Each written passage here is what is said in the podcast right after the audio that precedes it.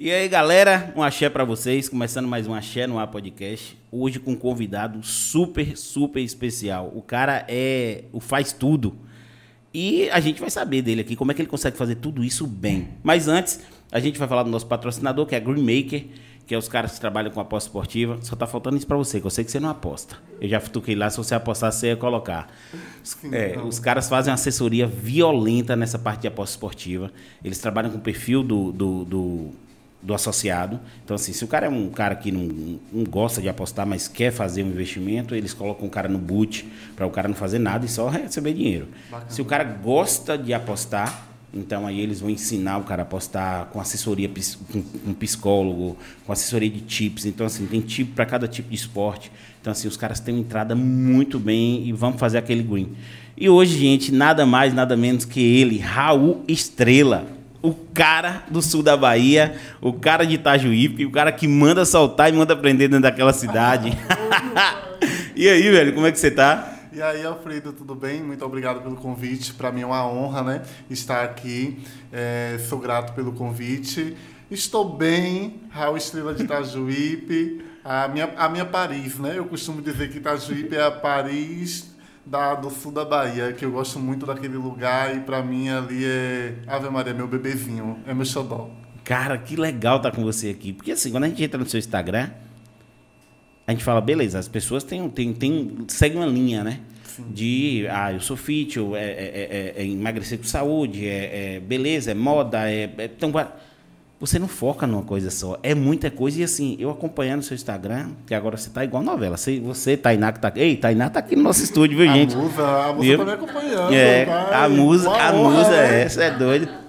Puxa o microfone mais um pouquinho pra você. Pode puxar. Ah, Aí. E, e, cara, coreógrafo. Sim. Vereador. Sim. Style. Sim. Cara, é tanta coisa que você faz. E assim, aonde fica a sua vida pessoal no meio disso tudo, velho? A gente dá uma emboladinha, dá uma organizada e consegue dar conta, né? Na verdade, é, eu comecei como a questão do, da dança a dança e a decoração sempre caminharam juntos, né? Desde quando eu, tinha participava de eventos na, na escola, sempre levava para o lado artístico, né? Eu ficava de cada sala de aula quando via qualquer movimentação de evento ou alguma coisa que iria ter, eu professor, eu posso ir ali ajudar? Aí já enchiam as bolas, já ia fazer decoração e assim eu fui aprendendo. E no meio disso vinha a parte também da de coreografia, concursos de dança que no Colégio Polivalente, no Colégio Núbia Borges Badaró, né, que eu, é, foram as escolas as quais eu tive formação. E aí eu fui e seguia nessa linha, participando de concursos de dança, montando coreografia, mesmo sem saber, sem nenhuma técnica, mas eu montava ali ganhava os concursos e isso foi empurrando. Sempre a coreografia, sempre a questão da decoração caminharam juntas na minha vida até eu conseguir é, entrar em uma escola e ir me aperfeiçoando, né? Entrei como aluno, é, tive também uma passagem que foi pela Tuicia, né? Com a querida Cláudia Dória, sendo, no caso, ela matriz aqui em Itabuna, e tinha uma filial em Itajuípe, que era com outras pessoas que cuidava da direção, eu entrei como aluno. Daí comecei a dar muito pitaco na sala de aula. Entrei para fazer jazz, porque o clássico eu não tinha paciência, porque a pessoa que é eletrizada.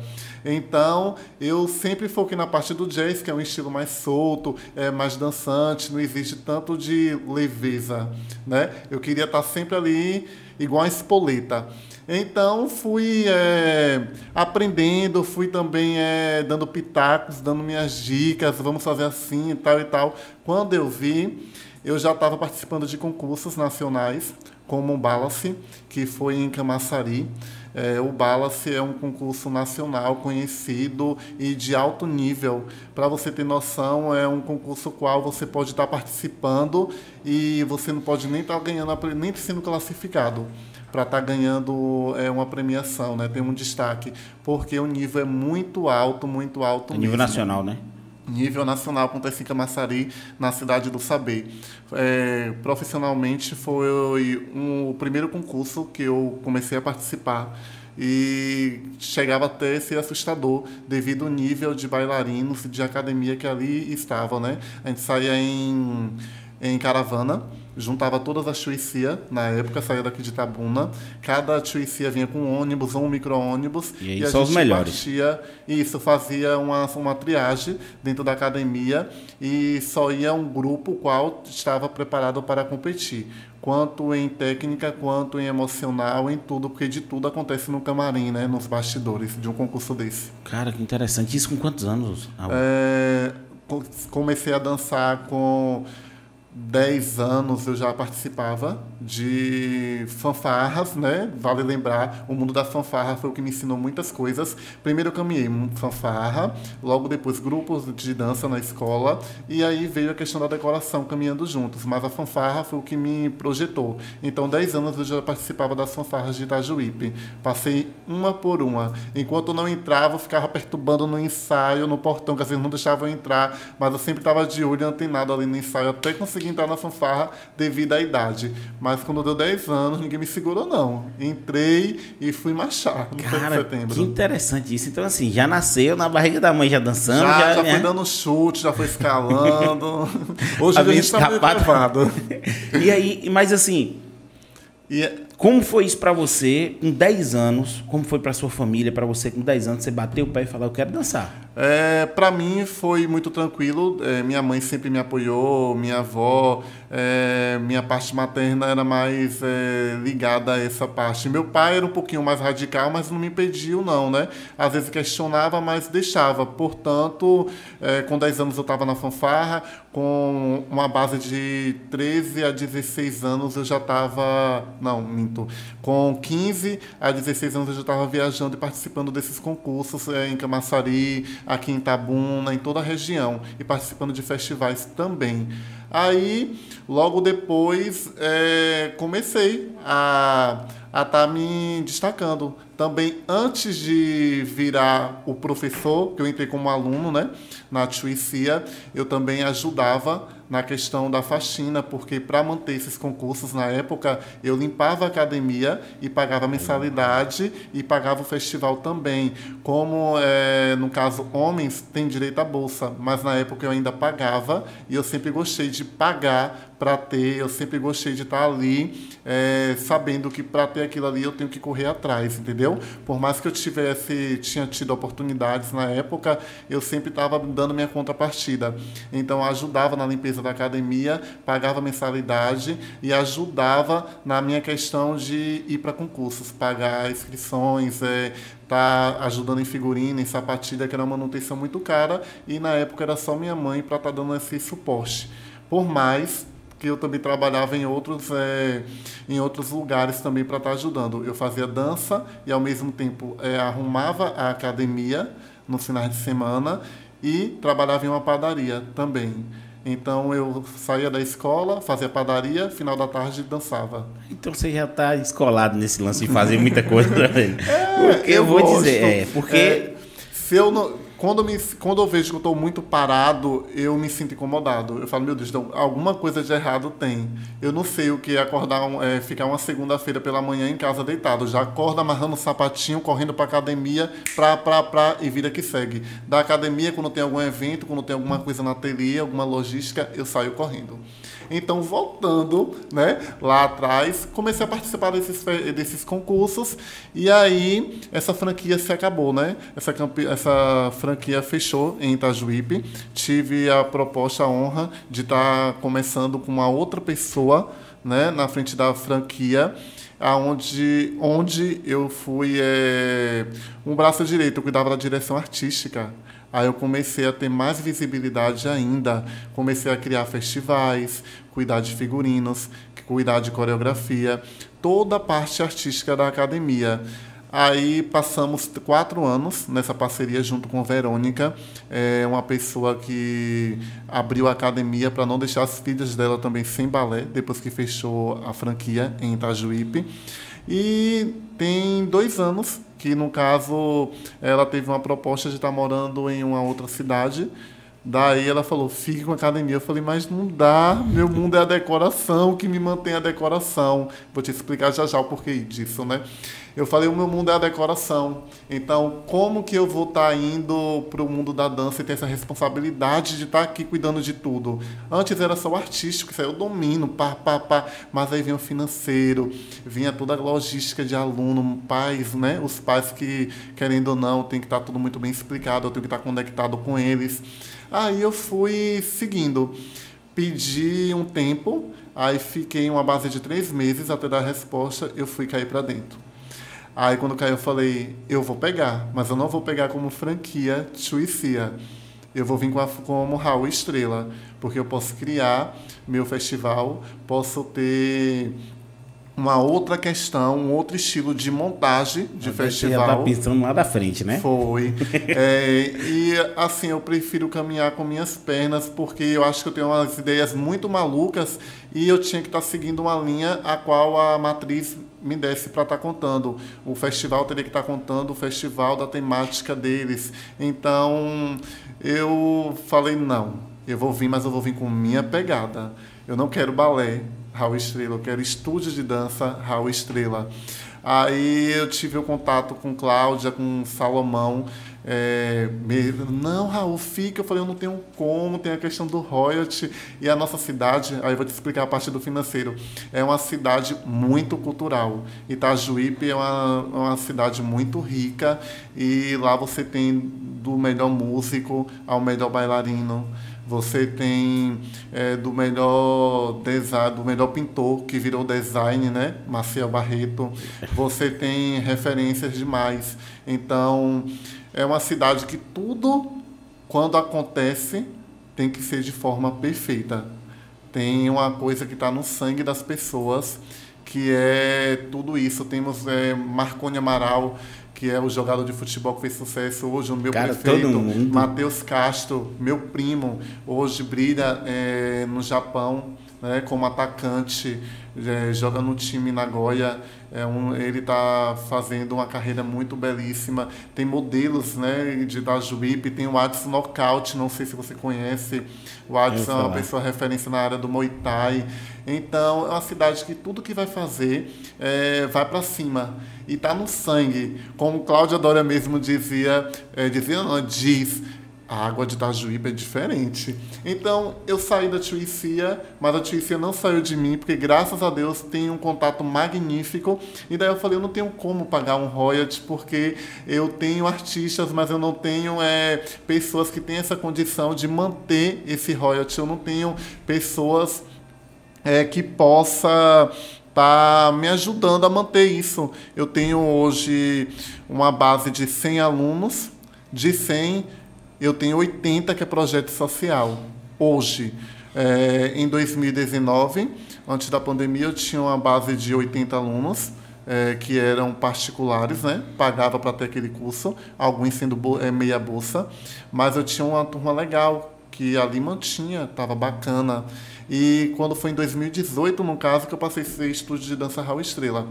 Por mais que eu tive. É, ela facilitou muito para não sair. Eu fiquei até muito honrado e agradeci porque via que a questão do meu trabalho e o estilo é, era perfeito, né? Existia uma identidade e um respeito com a dança. Então fiquei muito honrado e também eu queria voar. Eu queria estar tá criando uma linha de festival diferente, eu queria estar tá seguindo uma outra proposta, mas é, o que importa é que a amizade e o respeito ficou. Hoje, graças a Deus, estou é, em São Paulo, ela precisa de mim, eu trago coisa para ela. Quando ela está em São Paulo, ela traz coisa para mim. Temos essa troca de figurinha e graças a Deus é sempre parceiros, né? O que importa é o respeito e a admiração que ficou e a boa convivência. Monto coreografia, é, tem, é, precisa de alguma coisa, do sempre presente. Tinha o Teatro Candinha Dória, que ela era a diretora.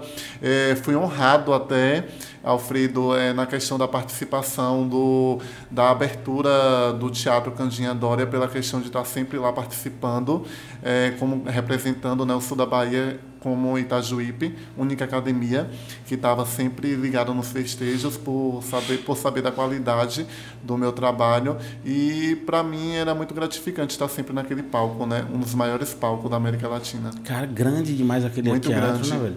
Mas e aí, você continua dando aula? Porque assim.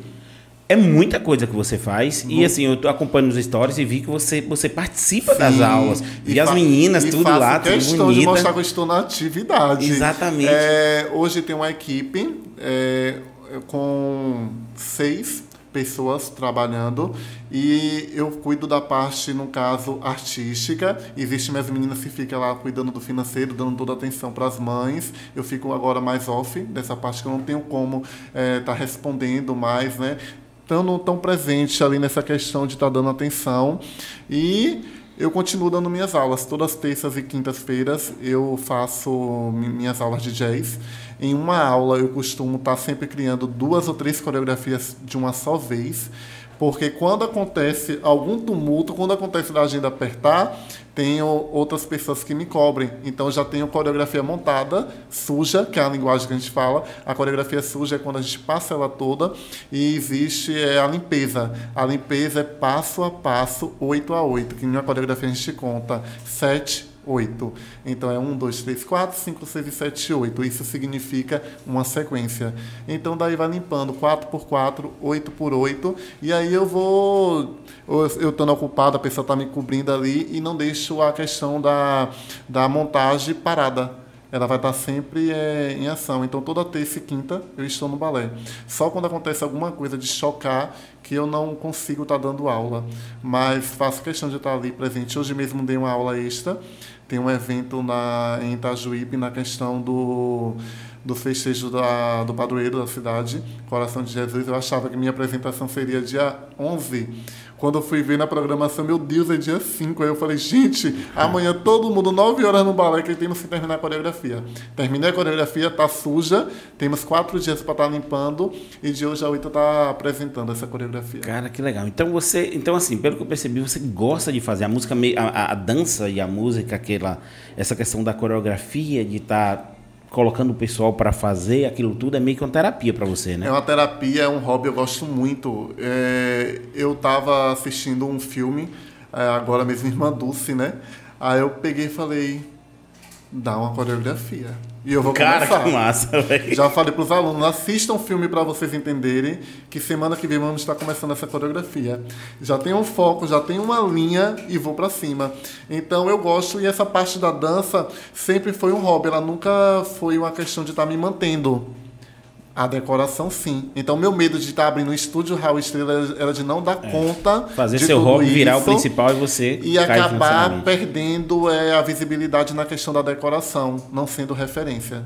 Então, me preocupei muito com isso, mas graças a Deus eu consegui conciliar. E agora veio a questão da vereância, que é mais uma coisa que também consome, né? Do meu tempo, tenho que estar sempre mais disposto a estar dando atenção a pessoas e mais ligado nas demandas da cidade, um olhar, um olhar amplo, né? Então isso exige mais um pouco. Porém, graças a Deus eu estou conseguindo dar conta. Tem dias que eu não vou mentir para você que é, é muito, Exaustivo, é né? muito, é muito, é muito cansativo. É, chega no final do dia, o juízo tá pegando fogo, mas eu tô indo, tô caminhando, sou muito organizado, chato. Eu costumo ser insuportável até, porque eu tô ali com tudo anotado, minha logística. Vou dormir agora aqui, mas a minha logística de amanhã já está montadinha, né? Lógico, com a permissão de Deus, que as coisas para acontecer tem que ter a permissão dele. Então, sempre eu tô com tudo amarradinho para que dê certo e não fique nada para A trás. gente costuma falar, a gente, a gente que, que classifica isso, costuma falar que a gente é chato, mas não é. É a organização. É a organização. A organização, É porque algumas ter- é. pessoas veem desse modo. Aí eu costumo falar, É, não, gente, é. eu não sou chato, eu sou insuportável. É, é porque eu tenho um foco e vejo tudo acontecendo na minha cabeça. É, quando eu escrevo um festival, eu consigo estar vendo o festival pronto antes dele estar pronto. Eu consigo estar enxergando a, re- a reverência do festival. É, eu consigo estar vendo a reverência do festival, que é o último momento, agradecendo o público, eu consigo visualizar isso na minha cabeça. Então existe uma produção antes, para pegar esse gancho da questão de produção de festival. É, exemplo, a matriz, contava o tema é, Rei Leão, no ano de 2019. Em 2020, eu teria que estar contando esse mesmo tema. Então, para mim, eu já ficava meio que militado. Falei, ah, eu vou repetir o que fizeram, que eu gosto de me aparecer, viu, gente? Não, gosto, não. vou até tirar o óculos. Gosto, gosto, gosto. Aí eu falei, ai, ah, não, isso aí não dá para mim, não. Então, eu comecei a a estar tá vendo que caso eu continuasse, eu teria que ser Raul Estrela. Aí vem a parte da criação. Eu monto um festival. Em 2018 foi é, Aladdin. Fui estudar o filme, fui estudar a história de Aladdin, deu super certo. Aí você monta 25 momentos em coreografias, 25 momentos, 25 figurinos e daqueles 25 figurinos, tem coreografias que existem 15 alunos dançando. então, tudo mas aí, muito mas novo. Mas aí você tem que ter uma equipe muito foda para estar tá atrás de você também, Sim. olhando sua, sua trip. Porque Além... assim Senão, você não, você, não, você não, é humanamente impossível você conseguir montar um festival desse se você não tiver gente que está pensando mesmo que você. Sim, aí no caso eu, eu, eu, monto a proposta, apresento a equipe, que além de mim teria, tem mais três coreógrafos, né? Três professoras, aí elas cuidam de 25 coreografias, no máximo 30, que eu vou inventando, viu? Eu faço um enredo com 25, quando eu vejo já estou em 30, porque é. aparece alguma coisa para estar tá amarrando aquela história. Entendeu? Então, quando eu vejo que tem algo solto, sempre vem alguma coisa. A lâmpada foi roubada de Aladim. E com quem está essa lâmpada? Como vai finalizar a história dessa lâmpada? Então existe esse contexto. Daí eu pego, apresento a equipe, a gente discute e divide. Você fica com porque por grau. Cada é, turma é um grau, como se fosse escola mesmo. Primeiro grau, segundo grau, terceiro grau.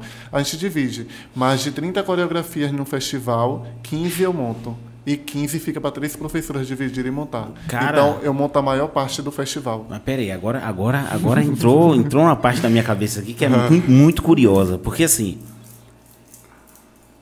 o festival ele é um filme contado através da dança. Da dança. Como é que é seu processo criativo em assistir o filme e falar, bem, aqui essa equipe grau 2 que dá para fazer, porque é uma coisa, é a equipe. Cara, que foda isso, como é que você monta isso? Eu venho com a proposta de estar assistindo, exemplo, olha, começou com um camelo. Então a minha abertura do festival serão os camelos. Aí eu já venho com um figurino, já venho com a coreografia. O camelo é o quê? Passada leve, mas ao mesmo tempo ela é objetiva, é uma é passada é firme. firme. Então, como é que eu monto a coreografia? Pesada, com movimentos, aí vai atrás de música, que é uma loucura. Aí tem até Thaís, uma amiga minha que dança, dança do ventre aqui em Tabuna. Eu, Thaís, eu preciso de uma música pesada, me mande as opções aí que eu peço logo ajuda. Aí ela me mandou, escolhi, eu falei, a minha abertura é Camilos. E o figurino, vamos pesquisar, marrom com pelúcia, botar umas perneiras toda na pelúcia para ter uma identidade. E daí vai passando o filme e vai anotando. Tudo você vai anotando, pam, pam, pam, quando você vê, você montou o festival. Não é tão fácil, é depois que você monta esse roteiro, você vai alocar as turmas. Quem vai fazer camelo? Camelo tem que ser com a turma mais avançada, meninos que tenha 15 anos, 16 anos, 13 anos.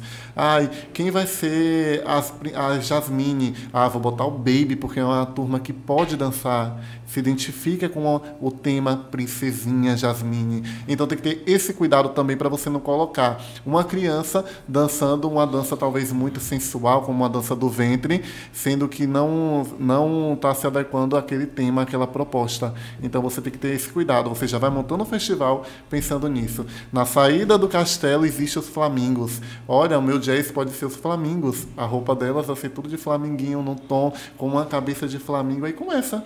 Beleza beleza, mas aí você. você porque deve, deve demorar muito tempo para fazer um negócio desse. Não, é tudo muito rápido. Você consegue fazer isso muito rápido? É uma assim, semana para montar. Porque na minha cabeça aqui eu tô vendo o Cisne Negro, eu tô vendo o balé Bolshoi, porque eu sei que você tem essa qualidade, sim, essa pegada. Sim.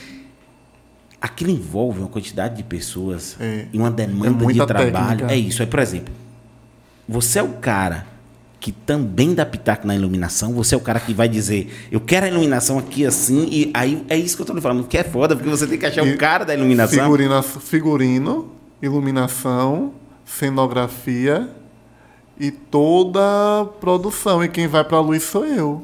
E se fizer errado, me perdoe. eu dou beliscão. Caralho, Eu velho. fico com meus iluminadores. Vamos dar uma alô aqui, viu? DJ Guigui. eu fico com Salve, eles DJ e, ó, a luz está errada, agora é verde. Por quê? Existe um ensaio técnico. Então, Alfredo, quando chega, é, o festival geralmente é sexta e sábado. Quando chega na quinta-feira é o último ensaio, então acontece ensaio técnico. A luz tem que estar montada, o cenário tem que estar montado e cada, se uma dança tiver 15 pessoas, eu vou colocar uma pessoa vestida em cada figurino, que a gente vai ver se aquela luz vermelha vai combinar com o figurino marrom. Se colocar a luz, é, a luz vermelha no figurino marrom, automaticamente vai escurecer muito. Então abre, porque tá os camelos no deserto e o deserto tem que estar amarelo, tem que estar, né, uma coamba. Caralho, Então tudo isso. E aí cada coreografia no roteiro a gente vai arriscando depois desse ensaio, coreografia tal, coamba. Graças a Deus, com tanto de experiência que eu já consegui adquirir, não sabendo tudo, eu consigo, é, até mesmo como eu estou montando figurino, cenário, coreografia, tudo, eu consigo visualizar já. Eu já consigo flamingos, iluminação tal, com tal cor, tal cor, porque eu já sei o que vai dar o resultado hoje. Mas quando eu tenho alguma dúvida, eu sempre boto Mas é isso assim, você começou muito cedo fazendo essas coisas e aí foi na tentativa e erro ou você sempre procurou se profissionalizar? Sempre procurei eh, de uma forma que desse certo. E quando eu estou montando alguma coisa que eu vou ver que tá, vai dar errado, eu já tenho plano B. Eu me cobro, eu bato na minha cabeça quando eu vejo que eu vou errar. Então, sempre vou para cima. Eh, no último festival, em 2020, Índios, montei o festival Índios Origem desse lugar. O Aladdin foi o meu primeiro em 2018, minto. Em 2019, me confundi devido a essa questão da pandemia, pandemia, né, de um ano todo ter, mundo de ter é. ficado um ano parado. Em 2019, aí quando acabou o festival Aladdin, eu estava com meus amigos na piscina, já estava de férias em dezembro. Eu peguei e falei: meu festival do ano que vem vai ser Índios. Aí meu amigo falou: mentira, bom tema. Eu falei: Índios, só não sei como eu vou contar, mas vai ser essa história. Aí ele, e qual é o, o, o tema, né? Composto, é a, a frase, o impacto. Índios, origem desse lugar. E fiquei com isso calado. Quando foi, em agosto, aconteceu a questão das queimadas, que dava aquela questão, a confusão. é, Foi você que queimou, não, Raul? indígena. Não foi eu não que toquei fogo na mata. Não foi você que foi na Amazônia tocar fogo só para dar um tema no seu, no seu, Não, no, no não, seu não, festival, não. Raul. Aí tava essa, essa questão toda acontecendo, parará, e eu não vou mentir pra você, eu sou uma pessoa que eu não assisto, é, não sou ligado na TV e não assisto muito a questão de jornal, devido a estar sempre na rua, ou no balé, ou em correria, e quando eu chego em casa já é pra dormir. Então, eu falei, gente, eu lancei o tema do festival, foi é, agosto, é, 20 de agosto, foi 19 de agosto, essa questão da queimada. Aí eu lancei meu festival na mesma semana, mas eu não sabia do que estava acontecendo. Aí eu soltei Índios, a origem desse lugar. Gente, o povo dando parabéns, vocês estão que casou. Aí eu fiz com esse meu amigo eu tinha falado, eu falei, é o que que está acontecendo que eu não estou entendendo? Ele falou, menino, você não viu não, tá acontecendo isso, território indígena, sei o lá, queimadas dos direitos indígenas. Eu falei, não, tô por fora. Aí foi o que aconteceu, meu roteiro estava montado e sabe o que eu tive que fazer? Uma coreografia, agosto de 2019, que foram, foram as medidas queimadas. Aí eu fechei o festival com essa proposta, deixando essa mensagem. Cara, isso é o universo. O universo conspira a favor de quem, É, de quem se dedica, quem trabalha bastante. E para mim a maior honra é estar vendo é, esse o festival montado. Então para mim não tem nada melhor. Eu fico chorando na mesa de som, igual criança, fico gritando, chorando porque às vezes nem eu acredito na minha Cara, capacidade. deve ser muito bonito. Eu quero acompanhar um festival desse. Sim, Certeza não tenha dúvida, não te largo de, 20 mais. de, 20 de 2021 já tá montado? É, 2021 eu estou ainda na é, 2021 eu estou ainda na dúvida devido à questão de estar com receios, porque como eu te disse, eu gosto de me mostrar. Eu tô com medo de fazer um festival e a plateia for reduzida. É, não é minha reduzida, cara. reduzida. E fora 30%. isso, fora isso existe um custo em Itajuípe, a gente não tem é, centro de cultura, não tem um palco é, grande para montar um festival como esse. Eu faço um alongamento de um pal- de palco, três por 11. Aí vem a questão do cenário e vem a questão de uma estrutura muito cara. Você não está no, no, teatro, fica muito, muito mais caro. Muito, muito, muito, mais, caro. mais caro. É muito mais caro que você pagar uma pauta no teatro. Então, tive a oportunidade, graças a Deus, de ter portas abertas para vir para o teatro, é, com uma pauta bem bacana. Mas eu falei, não, tenho que apresentar na cidade, senão vou ter que estar tá colocando três ônibus ou quatro para estar tá vindo para Itabuna, né? Para que as pessoas da cidade vejam meu trabalho. Então, é uma estrutura muito grande e, como eu te disse, eu tenho uma 50% do balé é uma parte 100% social. Esse trabalho acontece há seis anos. É, na minha, no caso, gerência, existe há quatro anos. Mas antes, eu sempre cuidei do projeto social sendo professor é, pedindo em apoio ao comércio. Graças a Deus, Itajuípe, o comércio me abraça. Não só o Itajuípe, como algumas empresas aqui em Itabuna, eles abraçam bastante a minha causa e sabem que vai ter resultado com aquilo, que o que eu me proponho a fazer vira realidade, né? Então, é, é tudo muito custoso. Então, eu estou pensando se eu faço ou não. Mas o tema eu já tenho. Em 2019, quando acabei o festival, a mesma história. Contei para um outro amigo, falei: ano que vem meu festival é esse tema. Eu estava em viagem em um cruzeiro. Quando eu cheguei no cruzeiro, o musical era o tema que eu tinha dito. Não é o nome de base, mas a história toda era a mesma Novamente, história que universo, eu iria contar. universo me avisando. Eu ficava chocado, eu ficava assim, e meu amigo falava, se você não tivesse me contado, eu iria dizer que era mentira. Ou então que você viu a pauta do festival, Foi. alguma coisa. Parece falei, que é brincadeira mentira. essas coisas que acontecem, Foi. né? Aí eu, tô, eu estou pensando, estou analisando, ontem mesmo já falei para minha costureira, falei para ela, eu acho que vamos fazer festival. Ela, faça mesmo, faça mesmo, estou com saudade. Pensei, um mês e meio para você confeccionar 150 fantasias. Eu desenhando e uma costureira só para fazer. Ela faz sozinha. Um mês e meio. Como é o nome dela? Patrícia. Patrícia, aquele salve para você, você não vai dormir não. Ela não dorme não. Eu já acordo batendo na porta dela. Você não Sete vai horas da manhã eu já tô, oi, Pati. Uhum. Quando dá 22 horas, 23 horas, tá eu, tchau, Pati, até amanhã. Então é assim, sempre eu tô ensaiando. Quando termino o ensaio, colo no ateliê. Para ver, falei, não, isso aqui tem que ser cortado maior. Eu não sei costurar. Não sei nem para que lado vai, nem quero aprender, viu, gente? É muita coisa já para o meu juízo. Então, eu falo, não, Paty, eu acho que isso aqui tem que ser maior, eu acho que isso aqui tem que ser menor, porque no, no, é, num palco, é, nada é demais. Então, se uma blusa sua é um tamanho normal e tem uma ombreira, essa ombreira no palco, ela tem que ser um pouco maior.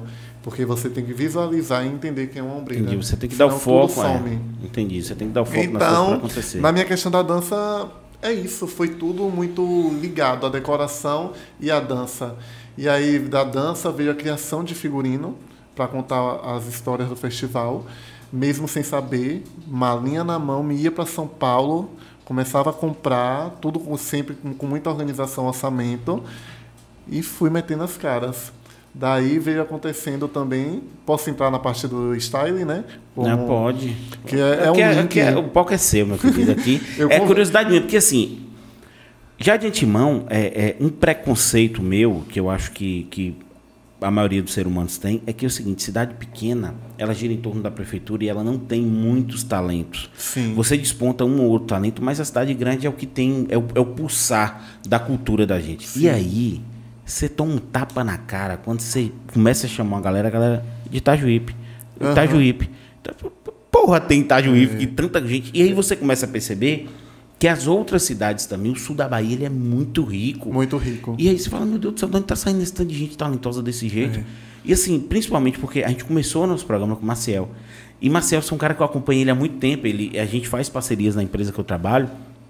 E o cara é muito bom em tudo que ele faz. Muito. E Marcel faz mil coisas também. Entendeu? Então, assim. Tudo com uma simplicidade, uma naturalidade. É, ele muito tá acabando, ele fala, não, dá, peraí. Você é cão, viu? É, eu sempre dá falo, pra, é, você é cão, viu? Aqui dá pra fazer, você vê o que ele faz nos computadores, é loucura, sim, porra. Entendeu? Sim. A gente está até com, a gente tá até com, com, com alguns projetos para que eu vou tentar fechar com ele, mas assim, cara, eu tô. E eu, eu tenho uma história bonita com Itajuí, porque meu pai tinha uns amigos lá e tal. Até quando até contei essa história na, no, no, no, episódio de Maciel, que foi que quando eu entrei lá, eu chorei em Itajuípe, quando eu retornei por aqui, porque eu morava em Salvador. Então, eu passei 12 anos em Salvador. Então, quando eu retornei para cá, eu fui fazer uma rota em Itajuípe, eu chorei, porque eu passei, eu já pedalei muito naquele lago. Sim, maravilhoso. Eu ficava muito, tinha uns pedalinhos ali, que eu ficava muito ali. Tá com a nova ciclovia, uma nova não, né? Foi feita uma ciclovia agora, tá muito bacana na beira do lago. Apareça. Não, Itajuípe é outra. Itajuípe é, é outra. Itajuípe muito, é. E eu vou sempre lá, entendeu? Tá com eu outro vou... brilho da cidade, né? Eu conheci, conheci não, conheci, conheci a minha mulher lá. Hum. Em, tava tendo Xande, Xande na praça. Sim. Dois anos atrás. É, no Mica Pedro. Isso. Faz Tava... Aquela decoração já foi a minha eu já estava produzindo. Ali, Nossa, aí. O São Pedro. Aquele ali no ano de chão de Ave Maria, você não queria saber dos bastidores. Eu, três horas da manhã, procurando folhas de boldo para fazer chá para Xande. Não. Porque Xande estava passando mal. Foi, até atrasou, foi, porque ele falou que estava passando mal. um outro mal. show, então foi muito complicado. Então vamos procurar. Uma loucura. Não queira saber o que aconteceu naquele dia, viu? Não, vou querer saber sim, mas eu chego lá. Pode deixar que eu chego lá. Minha memória é boa para isso. Mas assim, e aí você vê uma cidade como Itajuí produzir tanta coisa. Itajuí, porque eu falei, Itajuí é um ovo, Sim, entendeu? Mas hoje ela está com a cara nova, hoje ela está muito mais estruturada. Você entra, a gente foi, Cristian foi até comigo para para eu acho que foi para levar Maciel, a gente foi levar, Cristian foi comigo e falou, Itajuí, toda assaltada? Poxa, o que está acontecendo? Itajuí tá bonita desse jeito, então assim, a gente toma um tapa na cara quando a gente vê uma cidade pequena produzir tanta coisa boa. Limpa, não é? Exatamente. Mas assim, agora, partindo mais para você, a dança eu já sei que é um dom. Sim. Nasceu com ela. Mas e a decoração? Quando foi o start? Quando você falou, eu consigo fazer essa decoração aqui e vai ficar top. A decoração foi na questão da, da, da escola. Comecei a encher bola, fazer uns arcos de bola, mesmo sem saber, medonhos, mas fui fazendo. E fui vendo, eu sou muito curioso. É, tinham pessoas em Itajuípe, é, o final do Duquinha, uma pessoa que decorava muito, e eu sempre ficava olhando como é que faz isso, como é que faz aquilo. Naquela época não, a internet não era tão ampla e nem a gente tinha acesso à internet com tanta facilidade, né? Então, eu sempre ali olhando. Eu, minha, minha mãe é, vinha para o Carnaval de Tabuna se divertir e também vinha é, vender cerveja. E eu ficava de cá de baixo olhando aqueles camarotes e falava, meu Deus, aquilo ali é uma bexiga esticada? A bendita malha, que é era, malha. como era o lançamento da malha. Então eu falei, aquilo ali é o quê? É uma, é uma bexiga esticada, o que é aquilo? Então não tinha acesso, porque eu não tinha como subir o camarote. Eu fui vendo e fui vendo que aquilo ali foi aparecendo. Hoje ele é dono do camarote. eu fui vendo que aquilo ali foi aparecendo. Daí eu peguei e quando eu, tinha, quando eu tive acesso, comecei a passar a mão e vi que era um tecido. Aí eu não tinha como comprar grande quantidade, fui comprando pequena quantidade, começando a esticar malha, fazer arranjo, sem nenhum curso, sem nenhum curso. É, fui fazendo e fui é, cuidando disso. Quando chegou em. É, a, eu vou falar de idade assim, gente. em 15 anos atrás, minha irmã foi casar. Eu falei, eu vou fazer o casamento. Ela, Raul, vai ser na igreja grande. Como é? Eu tenho 29 anos. Como você vai fazer essa decoração, Raul? Não é melhor contratar uma pessoa? Não. Eu falei, não, eu vou fazer. E ela desesperada, que chegava flor em casa. Chegava, como é o nome, folhagem. Ela falava um monte de mato, que a folhagem é, é a base do arranjo. Aí eu começou. Aí eu fui, peguei bambu, cortei, fiz de base para ser é, o que a gente fala é contoneira, coluna, o suporte para estar tá colocando arranjo. Pintei, tem até umas fotos medonhas, eu com cabelo de mico-leão dourado enorme, pintando é, essas, essas, é, esses bambu. E aí eu fui, e fui na raça. Foi seu primeiro evento grande? Foi o primeiro, o primeiro evento grande na Igreja Matriz de Itajuípe. Aí fiz a decoração, ficou belíssima. Cheguei no centro comercial na época para pegar minhas frutas, encomendei gerbera laranja. Quando eu abri a caixa, que era gerbera branca, Fechou eu desaforado no mundo, fechei o tempo. Mas não tinha o que fazer, peguei minhas caixas e vim embora. Aí fui fazer essa decoração, aí comecei. As pessoas criando confiança, chamando, e aí foi. E em 2013 teve a campanha da querida Gilca Badaró. Eu cuidei do efeito visual de Gilca Badaró, é, toda a decoração. Cara. É, de campanha, música, logística, na hora da oração vai tocar essa música, a sua roupa é essa, o seu arranjo de cabeça é, cabelo é esse. Então cuidava de toda essa questão. Aí depois disso, né, teve um probleminha no governo, eu tive que me afastar devido a ter mãe concursada e algumas pessoas da minha família também estavam trabalhando na época. E aí eu fui para Tábua de Graxa. Eu estava em São Paulo, na 25 de março, quando eu recebi a mensagem. Eu falei, ai meu Deus, essa mulher quer o quê? Eu achando que Gilca estava me perturbando, querendo alguma coisa de lá para cá, né? Meu filho, eu tive que tirar a folha de pagamento, mas não se preocupe que breve você volta. Eu comecei a chorar. Entrei dentro de um táxi e comecei a chorar. Falei, meu Deus do Porque céu. sua mãe era concursada e você estava trabalhando meio, você estava lotado na também minha prefeitura. irmã, que estava trabalhando, e meu tio também era, eu acho que na época era assessoria de imprensa. Então, é, teve a denúncia, aí eu fui para a Câmara de Vereadores, é, como a questão de nepotismo. Daí eu fui sair. E como eu já trabalhava na área da decoração, por mais que estava é, crescendo, é, meio que eu acho que entenderam que eu poderia caminhar, né? Sozinho. E eu preferi também. Aí foi a minha melhor época. Que aí, Alfredo, caí para o mundo de Itabuna. Eu, eu, quando aconteceu isso, eu peguei a responsabilidade e falei: agora eu vou mostrar quem eu sou Agora de eu vou verdade. viver disso. Aí eu falei, agora eu vou mostrar que antes eu nunca tive contato com de ser funcionário em folha de prefeitura, mas eu prestava serviços também no governo de Marcos Dantas. Vim prestar no final, né? É, serviço para eles. Então eu fui e falei, agora eu vou mostrar como é que se brilha. Que para mim foi meio, meio que um tapa. Sendo Pra você, honesto. aí, pra você aí que perde seu emprego, pra você que É, acontece coisa ruim, até a- um chute na bunda ele joga É. pra frente, meu querido. Com certeza. Caia, mas cai escalado, É. viu? Sempre falo, hoje mesmo eu falei no balé. Se for cair, cai escalado, que fica tudo bonito. Aí eu peguei e levei isso também como desaforo e como questão de honra. Aí eu fiz um aniversário grande em Ita- em Itajuípe, 500 pessoas, que eu gosto de um tema. Eu inventei e falei, o aniversário vai ser tema Londres. Aí contei a história de Londres em uma forma de aniversário. Toda a música, toda a decoração foi voltado para a noite de Não Londres. fala pra mim que você colocou uma, uma roda gigante nesse negócio. Coloquei em, como é o nome, em impressão digital, né, em visual. Maciel fez é, na M5MB.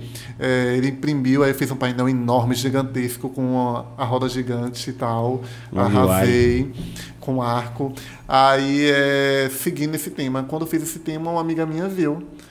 Ai, arraso, achou que eu tinha feito só as roupas, só os figurinos da debutante. Falei, não, fiz a produção toda da festa. Ah, o aniversário da minha filha é em outubro. Esse aniversário foi em abril, da Helena em outubro. Falei, ah, quem vai fazer sou eu. Aí eu caí pro mundo de Itabuna. E graças a Deus, eh, como referência, as pessoas falavam que eu arrasava, as pessoas falavam que eu era diferenciado. E aí eu sempre busquei seguir nessa linha de ser o diferenciado e estar sempre em evidência, sempre eh, com a linha de trabalho diferenciada. Então eu sempre busco eh, bolar temas, bolar estratégia para minha festa não ser igual à sua festa, não ser igual à festa de Tainá Del Rei. Se ela está me pagando, ela quer a festa dela. Então eu tenho que visualizar o estilo da debutante. Não é você não, viu, querida? Você é trintão. Só um exemplo. Só um exemplo. Então eu tenho que buscar é, o estilo, a identidade. E cada festa é cada festa, então eu não posso estar repetindo aquilo ali. Eu tenho que estar sempre mudando e inovando. Aí vim para aqui para Itabuna, aí eu cuido da, da roupa da debutante. é, geralmente eu ponho quatro looks. Eu estou sempre na frente desses quatro looks, cuidando de tudo. Por mais que não seja eu na época, eu não fazia 100%, mas existia o saudoso Mar Ramos, meu querido amigo, né, estilista daqui de Itabuna, que faleceu, era uma pessoa muito querida, que eu gostava muito, e ele sempre fazia os vestidos da debutante, eu fazia mais a parte temática da boate. Então, eu sempre fui de agregar pessoas em meu trabalho para ter o sucesso, mas eu sempre na direção. Eu sempre aqui, ah, eu acho que deve ser assim. Eu acho que deve botar um bordado a mais. Então, foi crescendo, crescendo e cuidava da coreografia da debutante e essa coisa do tema, sempre colocando o tema que isso criava curiosidade das pessoas. Então, basicamente, a pessoa entrega a festa na sua mão e você. E deixa que eu faça tudo. E não venha papai e mamãe com roupa feia, não, que eu mando voltar também. Bora mudar isso aqui que não tá bonito. E Então, lá atrás, cuidar. é, lá atrás, assim, eu sei que quando a gente, eu sou, eu sou muito desse, sou muito, eu sou otimista, eu, eu, e eu penso na frente, eu tento pensar na frente, mas assim, lá quando você estava pedindo para fazer festas, Você imaginou que hoje você seria a referência da festa? Nessa Não. região? Porque assim, hoje. Hoje eu E entro... não é baratinho, não, viu, gente? Fazer uma festa com Raul Esteira não é baratinho, não. viu? Ah, para tudo que a gente divide. eu não sou a Casas Bahia, mas eu faço a linha. É, eu não imaginava, mas eu sempre pensei muito positivo. Tá o bambu gemendo aqui, tá? Eu, vai dar certo, mas vai dar certo com a visão que eu tenho aquela solução e pensando positivo que Deus também vai me dar um empurrão. Mas junto ao empurrão de Deus eu vou atrás da solução para dar certo. É, então eu, não, eu não, nunca imaginaria de estar em alguns ambientes, de ter um certo acesso, de ter passe livres em alguns ambientes, porque antes eu passava e achava que jamais eu iria entrar ali. Então, eh, eu vim de família humilde, mas sempre sabendo que eu tinha que saber sair, che- entrar e sair de qualquer lugar. Então, isso me fez forte. E o que é seu, é seu. O que não é, não é. Deixa lá. Exatamente. Então, isso também gera uma certa confiança. E você chegar para um cliente e falar, a festa é tal valor. Baixa, eu faço segundo. Baixa, eu faço terceiro. Quando ele fala, ai, baixa mais um pouco, eu falo, não vou fazer essa festa, porque você vai me exigir e você vai querer o máximo de mim. E dessa forma que você está me pedindo, você não vai ter o máximo. Então, para mim, não dá. Porque eu sou muito honesto e sincero. Existe, existe a festa, porque eu vou seguir a linha do cliente, porque ele tem um poder para estar pagando a festa. Mas existe também a festa, que não é a festa, como essa de Itagipe que eu fiz o tema Londres. Foi uma festa muito lu- luxuosa, mas quando eu falo para as pessoas que eu fiz por X valor, as pessoas não acreditam. Porque a questão é a criatividade, amor e a responsabilidade de você saber que aquele dinheiro que você está ali não é para você colocar no seu bolso, é para você investir na festa do seu cliente. Então, eu transformei o Clube Camuá enorme em uma festa para 500 pessoas, mas uma festa a qual não tinha um orçamento grande para estar se montando a decoração. Era uma festa da filha de uma amiga minha. É, lógico que me pagaram para isso, mas me pagaram um valor simbólico e tipo eu falei, eu vou fazer a festa. Não se preocupe, a gente vai dar o jeito e vai tudo acontecer. E foi uma festa que quem olhava achava que era uma festa de 50 mil, sendo que foi uma festa de 15 mil. Tá me entendendo? Ah, é. Agora, a criatividade compensa A criatividade, o custo. É. sim. Criatividade, você, vai, é. você vai pegar um MDF ali, vai jogar uma purpurina, ele vai brilhar e você já vai fazer um lustre com aquilo ali. Purpurina, MDF, cola cascorê. Então você tem que saber jogar e saber que você apertando o orçamento e distribuindo de uma certa forma, você faz algo tão luxuoso, tão grandioso, que a pessoa vai pensar que você está descarregando é, um mundo de caminhão em dinheiro ali. Mas não é. É a responsabilidade com o dinheiro da pessoa, com o investimento, com o sonho da debutante, o sonho da família, junto o meu sonho. Que eu não faço uma festa achando que é para você, Alfredo-. Eu faço a festa achando que é para mim. Eu não vou mentir que quando depois acaba o meu momento, eu danço parecendo que sou debutante. Eu fico rodando de um lado, ela do outro e tudo vira festa. Mas deve ser muito gratificante. olhar, Muito, o choro, povo- povo- choro. Quando termina o evento, que é o momento tipo, eu tenho 10 minutos para tomar banho, fazer cabelo e voltar para ficar na porta da festa, ali cuidando de tudo, é o momento que eu começo a chorar, porque eu vi que já deu certo. E É, ali é só antes- relaxar e deixar acontecer. Depois da meia-noite. porque antes, até bater o parabéns, acontecer toda essa logística, eu fico muito tenso. Então você está preocupado Muito com tudo tenso. que está acontecendo na deixa eu te perguntar uma coisa. Qual foi a sua melhor festa que você acha assim, na, de hoje na sua carreira, a sua melhor festa? Aproveitando esse gancho. Você quer me matar ou você quer que me matem? É. É, porque ele vai falar melhor festa, o tanto de festa que ele já fez aqui, ele vai, Ai, pedir pra meu morrer. Deus, eu, eu Não, mas vamos, vamos, vou melhorar a pergunta dele. De vez em quando, Vai. aí a voz de Deus, de vez em quando entra do nada e a gente Essa responde. voz é de Deus ou de outra coisa? Que ele quer me botar naquele lugar. Qual foi a festa que você conseguiu o melhor a o melhor efeito visual com o melhor custo-benefício? Melhorei. Londres. Londres. A minha primeira festa. Porque foi uma festa de orçamento muito, muito, muito baixo. Abrindo aqui, ampliando, tinha é, 10 mil em espécie e para montar essa festa e eu tinha alguns outros fornecedores que a mãe tratou é, diretamente. Eu digo 10 mil em decoração para cuidar de um clube camuar, para fazer tudo, é pouco demais. Então era uma festa que custava em torno de 45 mil o estilo de evento que eu fiz. Então eu fiz uma decoração pesadíssima por 10, mas existia outros acertos com a mãe, é, direto com o fornecedor. Exemplo, é, salgado por fora, é, a questão de Maciel Barreto, um outro acerto que também tinha um padrinho lá, o padrinho é, cuidava da parte da gráfica e deu um certo presente, né, vários quadros, entendeu? Então existe essa coisa. Então foi uma festa com baixo custo e um alto glamour. Que as outras eu já consegui vir em um nível de, é, de orçamento com, é, confortável, porém é, tendo dinheiro para estar tá distribuindo por ali tudo e conseguir até mesmo daquele orçamento confortável fazer um, um orçamento muito aí, maior. Aí, aí é que é legal. Eu acho que o segredo também está aí na sua visão. Quando você começa com muita criatividade e pouco dinheiro, hoje quando chega o orçamento muito folgado na sua mão, A você gente sabe que você o vai triplo. esbagaçar. Fazemos entendeu? o triplo, porque eu, exemplo, se eu osso uma flor que tá 30 reais o pacote e na semana que eu vou pegar essa flor tá de 20, eu vou triplicar. Triplicar que eu digo, eu vou estar jogando mais quantidade de flor, eu vou estar enriquecendo mais essa festa. Eu não Então, ponho no aí, meu bolso. aí, aí seu eu nome, quero minha mão é. de obra livre, eu quero que eu cobrei também pra seu mim. nome cresce muito. Cresce. Porque assim, imagina eu, imagina eu vou fazer uma festa com você. Eu quero uma festa com, com Raul Estrela. Beleza, eu vou pagar. É, você bota lá no lançamento. Mil flores. No orçamento, vamos lá. Vamos fechar uma festa simplesinha. Sim, 20 mil. Mil flores. Quando eu chego lá, tem 1.500 flores. Eu falo, sim. Oxê, peraí, o cara tá me entregando mais do que É, eu pedi. Minha Você tá linha de entendendo o trabalho é essa. E até com orçamento pequeno. Orçamento que eu costumo falar, gente, com os meninos que trabalham comigo, Marcos Fabian e Marcos William, beijo, que é uma, é, são nós três, quando se trata de um evento pequeno, mas quando eu vou para um evento grande, eu vou com 10 pessoas. F- 10 pessoas em Fora- equipe de é, decoração. é, fora garçons, garçom. fora recepcionista, fora toda a estrutura da noite da festa. Mas em parte de decoração, eu vou com uma, uma quantidade de pessoas nessa pegada. Então, eu costumo entregar sempre ao além.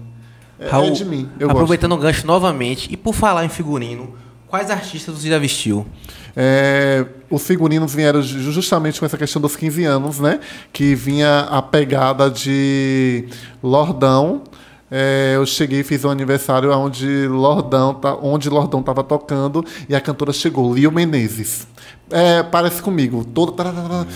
Eu quero essas roupas de franja! Eu quero essas roupas de franja! Porque minhas recepcionistas estavam com as roupas que eu criei, né? Fazendo toda a recepção da festa no tema da festa. Era, era o mundo neon. É, a minha pegada da minha debutante ela não era princesa, era uma pegada mais pop, papa. Aí eu fiz um mundo neon. Como Franja vai que você fala é aqueles negocinhos umas saem. Eu sou ignorante, você tem, que, tecidos você tem que enormes, explicar. Super gigantes. Aí eu falei bem assim, tá, a gente pode fazer. Enrolei, enrolei. Daqui a pouco eu tava fazendo roupa para Lordão, tava fazendo roupa para Thaís Vingadora, tava fazendo é, Thaís Reis, né? Tava fazendo É, roupa para não é Maria Vingadora. Antunes. Ave Maria, quando comecei a vestir Maria Antunes, eu falei, meu Deus do céu, eu tô nem acreditando. E detalhe, sem medidas. Essas roupas É eu no visa- olho? no olho. Eu visualizava, eu falava, eu acho que ela veste um P, eu acho que ela veste um M, eu acho que ela é uma pegada. é, uma amiga minha, pegava uma amiga minha fazer de boneca. Eu falei, vamos lá no ateliê, moldar roupa. Cris Mel, aí vinha é, Léo Santana. Quando eu cheguei no carnaval de 2019. Eu mandei para Léo Santana sem medidas também, eh, vários figurinos. Um amigo meu, Jair, beijo Jair, trabalhava na produção. Eu falei, amigo, será que tem como eu vestir? Ele, lógico, eu falo. Ele falou com o Léo Santana e Léo Santana mandou o endereço da casa dele, nem do escritório dele foi. Eu falei, meu Deus, quanta humildade. Fiquei besta, sem ter contato nenhum. Aí eu fiz um pacotão e mandei. Minto, em junho, em junho de 2019. Aí eu mandei uma camisa e dois conjuntos. Eu falei, vai que cola. Aí eu tava lá, aconteceu, isso é muito forte que eu vou falar, e eu preciso falar, que humildade não é para todos. É, eu cheguei e falei bem assim. Tá bom, quando for vestir você me avisa. Ele, tá bom, não sei quando vai acontecer, mas eu te aviso. Aí eu tava no Brega Light, Aí eu cheguei para uma banda que eu tinha feito um figurino também. Eu já estava vindo em um nível o qual todo mundo me conhecia e sabia que meu trabalho era de qualidade. Aí eu cheguei e falei: e aí, vocês usaram a roupa para uma banda que estava de. Eles estavam curtindo nesse dia, que foi ver, eh, no caso, é Léo Santana tocando, porque Léo Santana estava com a música junto, com essa banda em parceria. E aí eu tô arrepiando, que eu já tô, eu já tô pegando a história já. Tu vai É. falar que Léo Santana subiu no palco. Né? Vai. Aí eu peguei e falei bem assim, aí eu tava embaixo. Aí esses meninos da banda estavam também, os bailarinos e, e o cantor, tava todo mundo junto. Aí eu peguei e falei, vocês usaram a roupa que eu fiz, que eu tinha feito roupa pra essa banda também. E aí, deu certo, não vi foto, não mandaram nada pra postar. Ah, é, a pessoa lá não gostou não, Nossa. disse que o cantor não gostou. Eu virei as costas, aí falei, ah, que pena, mas eu mudei. Não, falei, que pena, eu mudei, fiz tudo como tinha que ser e eu tenho certeza que a roupa não ficou ruim, porque foi o que eu apresentei é, em desenho para vocês. Quando dei as costas, eu chorei, juro para vocês. Eu fiquei meio que assim, não chorei de chorar, de berrar. Tava no meio de uma festa, mas eu fiquei assim, caiu uma enxugar lá, lagrimazinha, né? foi. Mas de boa, fiquei assim triste. Quando eu recebi uma mensagem foi: Amigo, Léo vai usar sua roupa hoje. Eu, como é a história, Você não brega light. eu no Brega Light falou, Léo vai usar essa roupa hoje, mas Léo, nesse dia, fez casadinha. Ele estava tocando é, perto de Salvador, não lembro o lugar, é, com perfeição. Ele estava É tocando. Margosa que eu acho que ele fez também. Foi a Mar... Foi a Margosa que sim, uma fez. roupa, uma blusa vermelha, calça preta. Foi eu que fiz aquela roupa. Ele tocou na casadinha nesse dia. Foi lá mesmo, justamente. Quando eu vi a marcação, tô me arrepiando. Aí eu cheguei. arrepiei que eu- eu- eu cheguei e falei, meu Deus, Léo Santana usou uma roupa minha sem moldar, sem medida, sem ver tecido, sem ver cor, sem ver nada. E por que essas pessoas que estão chegando agora subindo pisaram em mim? Eu, eu chorei. Foi a hora que eu chorei, na verdade, foi essa. Que na, antes, quando o pessoal falou que não usou minha roupa, eu fiquei meio que triste. No outro dia, Léo tocou no Brega. E quem estava no palco? Eu. Então, sendo bem tratado com a produção. Eu, eu falo para todo mundo: nunca vi uma produção tão humilde como aquela, se tratando de é, músico internacionalmente conhecido, né? É, não falando da região, que graças a Deus todos me tratam muito bem. E eu sei que tem pessoas humildes sim. Mas se tratando de uma banda nacional, aquela banda conhecidérrima, eu cheguei e fiquei assustado com a forma de tratamento. Eu estava lá em cima do palco e eles estavam embaixo, sendo que Léo Santana na época estava cantando a música em parceria com eles, mas quem estava lá em cima foi eu. Então isso para mim foi muito gratificante, tipo aquela coisa, a resposta de Deus tarda, mas não falha. Mas sempre, sempre tem isso, assim. Aí, é, não te interrompendo, falar. mim foi tipo assim, meu trabalho de de excelência. Aí logo depois eu consegui vestir Léo Santana mais uma vez em 2019, é, no caso foi 2018, o São João, e em 2019 eu consegui vestir ele num carnaval. Que estava acontecendo no carnaval antecipado de Itabuna, tava eu e Tainá aqui, todo mundo na movimentação. Quando a gente chegava em casa, que aqui acabava cedo, ele estava tocando em outras cidades. Quando eu vi a marcação, a marcação e meu amigo mandando foto, eu falava: Meu Deus do céu, não acredito, ele usou outra camisa. Usou em três shows é, seguidos, é, três camisas minhas. Eu fiquei besta. A gente começava a gritar, a chorar dentro de casa, pulando de madrugada, quatro da manhã, a gente pulando, igual uma galinha doida, comemorando, porque aquilo ali é, não é porque Léo Santana, ele não é Deus. Mas é a realização uma do seu referência. trabalho, pô. E eu É, nunca é imaginei é, chegar até ali. É uma Ainda mais realização demais. desenhando roupa Brasil. Nunca imaginei. É, Cara, eu que foda, Fiquei muito honrado. Então, para mim, foi, foram re- respostas. Então, antes disso, né, de estar ganhando dinheiro, é, estar me mantendo com esse mundo da parte de style criativo, eu investi também muito para isso acontecer. Eu enviava figurinos, eu é, pagava da, do tecido até o envio é, dessas roupas, e com isso foram me vendendo. É, as bandas, teve Raneixas, Boteco das Amigas, teve. Massa. Elas arrasam, maravilhosas. É, teve diversas bandas. Então, Luizinho, o trio da Ruana, que foi agora no Carnaval de Itabuna, também eu tive a Luizinho oportunidade é, de vestir. Luizinho é. Luizinho é uma pessoa mágica, falando em Luizinho é- humildade, Luizinho, tem que falar. Luizinho, vai vir aqui, viu, Luizinho? Tá convidado, meu vamos convocar, querido. Vamos convocar. Aí Luizinho, é, Lúcio, né? Ah, Os irmãos Ruana, todos maravilhosos. E eu vesti, como ele falou. Nunca me senti tão lindo como eu tô me sentindo hoje. Ele falou na avenida, né? Vestindo Raul Estrela. E tudo assim no olhômetro e tal. E Sim Ferrari também, né? Que eu comecei a vestir agora no final. Dia 12 tem a live de Sim Ferrari. Vou ia vir, ia vir ontem, mas ele tá, tá, tá Tá focado. Ele tá focado na live. Não, é, ele tem uma live. E aí faltou algumas coisas da live pra fazer. Aí a gente ia fazer, a gente ia fazer de madrugada. Aí depois eu falei, não, se você tá cansado da live e tal, fica tranquilo e a gente marca, remarca Talvez pra não outro iria dia. render, né? Entendeu, então né? ele tem uma participação, acho, amanhã em uma live e tem a do dia 12. Dia 12 eu vou estar vestindo Chris Mel também. É, Chris Mel, Sem Ferrari e Luizinho. Vou estar fazendo o trio. Vou estar vestindo. Nem desenho ainda, mas eu vou estar, dia 12. Mas aí eu sei que você vai fazer. Hoje à noite, quando você chegar lá, você desenha as três e já manda pra É, eu, costureira. eu, eu falo, eu costumo falar, eu que lute, né? Eu que lute, eu que dei conta, eu que dei burro na minha cabeça, mas sai.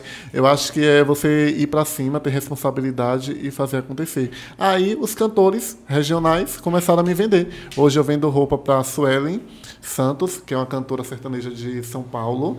É, vi- é, visto também é, Edneide, que é do, de Porto Velho.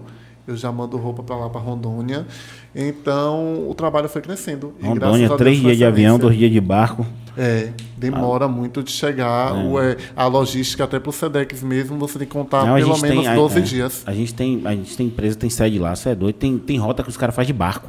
É, é muito complicado. É, e sempre fica nessa coisa da ansiedade da roupa chegar a tempo, né?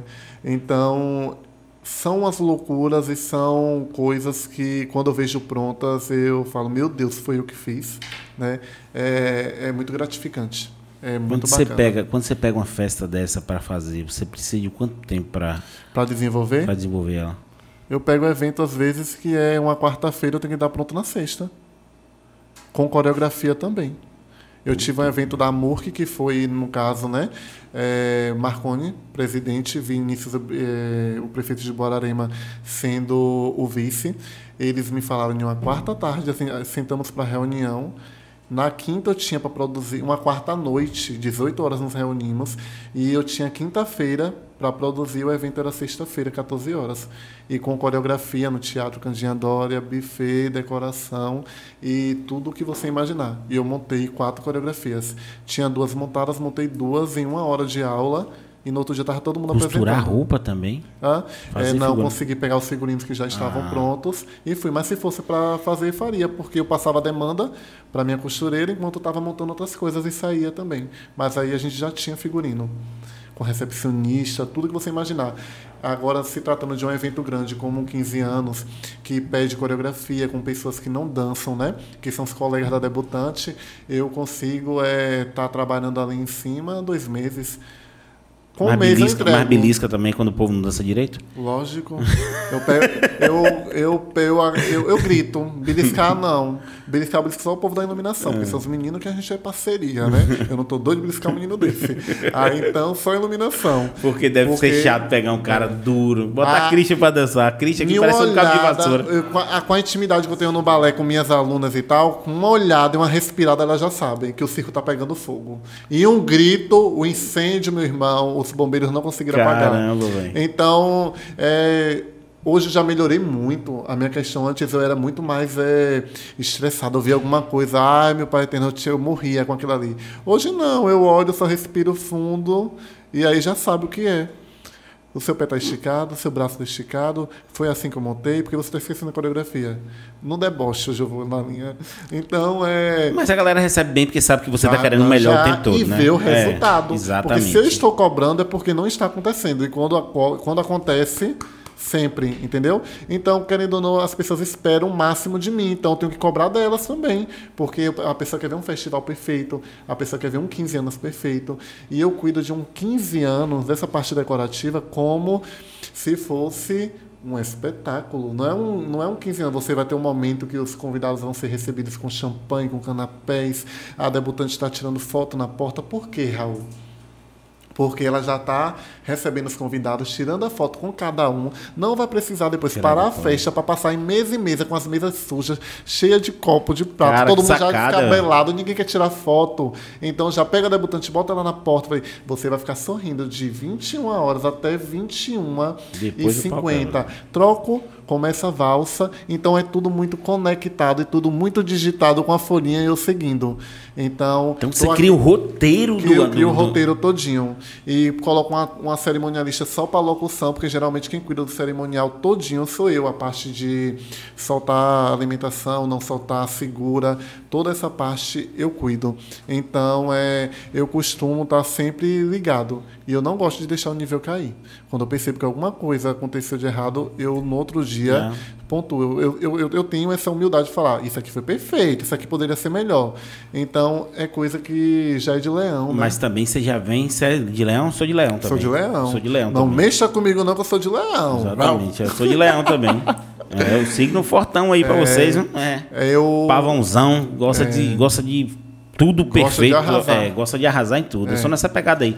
Mas também você, ao longo desse tempo, você construiu uma equipe. Eu volto na questão da equipe porque Sim, eu acho que a galera comprando a sua ideia, a galera comprando a sua ideia de fazer igual, você, você faz um evento muito eu bom. tenho, é, no caso, duas pessoas que estão sempre comigo nessa questão.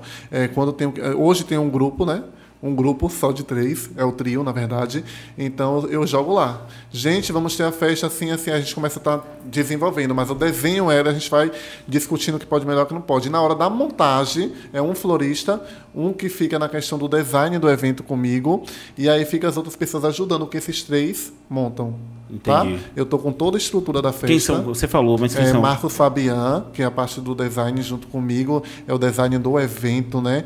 A, a, a maquete, a projeção da festa, e tem um design floral que é Marcos Uíra. E o design floral fica com mais dois ajudantes lá. Marcos ao quadrado aí, aquele abraço. É, com certeza. Aí fica eu, florista cabeça, mais duas pessoas ajudando, que tem a base floral. Aí fica eu no salão, Marcos, e mais uma base de cinco pessoas Até o soltas. Fotógrafo você direciona e diz quais Até são as fotos que ele. você faz. Sim, o ensaio fotográfico da debutante eu cuido eh, do casal, do que eu não faço só debutante, faço também casamentos. Ah, outra, outra eu curiosidade cuido, minha. eu O caio ca- pro, é. pro ensaio e falo, mãozinha aqui, mãozinha assim, tá robótico, não gostei, embora. Não sei quem pega, então. Eu até dou uns pitacos, acredite no fotógrafo, assim, embora não sei quem, faz assim.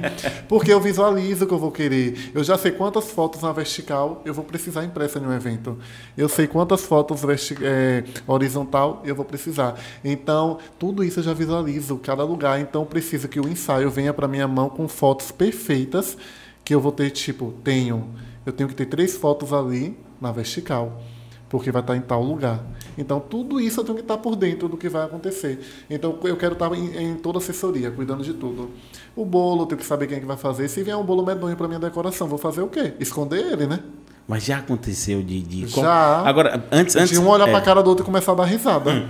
Antes, antes de fazer, entrar nessa parte das festas, assim, em si, qual o seu cargo-chefe hoje? Casamento, debutante, é, evento, Eu eventos gosto mais da corporativos? questão é debutante por ser temático, mas com humildade eu faço do infantil até o velório se mandar, né? Mas eu eu gosto muito da temática, porque o, o temático você viaja mais. É trip, né? Eu Você viajo, num- viajo, viajo e trago para nossa realidade na nossa região, porque às vezes a gente vê uma coisa e acha que conseguimos fazer. Às vezes a gente não tem um material, uma matéria-prima por aqui, mas eu consigo é, viajar mais na parte temática, mas eu desenvolvo tudo, desde o infantil. E quando eu comecei foi infantil, até ir para o casamento. Sempre fiz festa infantil em escolas, né? É, ah, meu filho vai fazer aniversário, você decora na escola, fazer o painel, o cenário, só ali mesmo. Foi fazendo as mesinhas, que é esse bendito painel. E aí fui é, crescendo, pegando festas maiores, infantil, até chegar nessa parte de casamento e aniversário. Então eu domino toda essa parte. E sem tomar curso de balão, sem nada. Não faço aquelas esculturas chiquérrimas, porque eu não tenho nem paciência, leva muito tempo. Mas eu faço a linha toda infantil também. Cara, então fazer uma festinha dentro de casa pra você deve ser um transtorno, né? Porque você não vai fazer nada pequeno. Eu entro no. É, mas aí quando eu falo, hoje mesmo meus sobrinhos, eles são contrários de mim, são terríveis. Eu que falo, ah, é o aniversário tal dia, eu que vou para cima, faço, monto tudo. E aí quando eles veem, tá tudo pronto. Eu chego em casa, vou em um quartinho, pego pam, pam, pam, pam, do nada eu monto um tema. Jogo um você no meio do jardim Com, aí fala, vai ser o tema surf. Ou não sei quem, você tem um Fusca para emprestar, você tem um bug e assim eu monto a festa. Cara, que massa eu isso, visualizo é, a- toda a questão e vou para cima. E essa galera, então assim, você faz muito sucesso nessa galera influência, né? Que a galera, eu vejo, eu vejo É. as festas da galera, teve agora de foi você que fez a- aquela festa de como é o nome De dele? Juninho Spoliano. de Juninho. Ah, eu vou te contar. Aí você pergunta, quanto tempo você precisa fazer um evento? Juninho me falou na segunda-feira.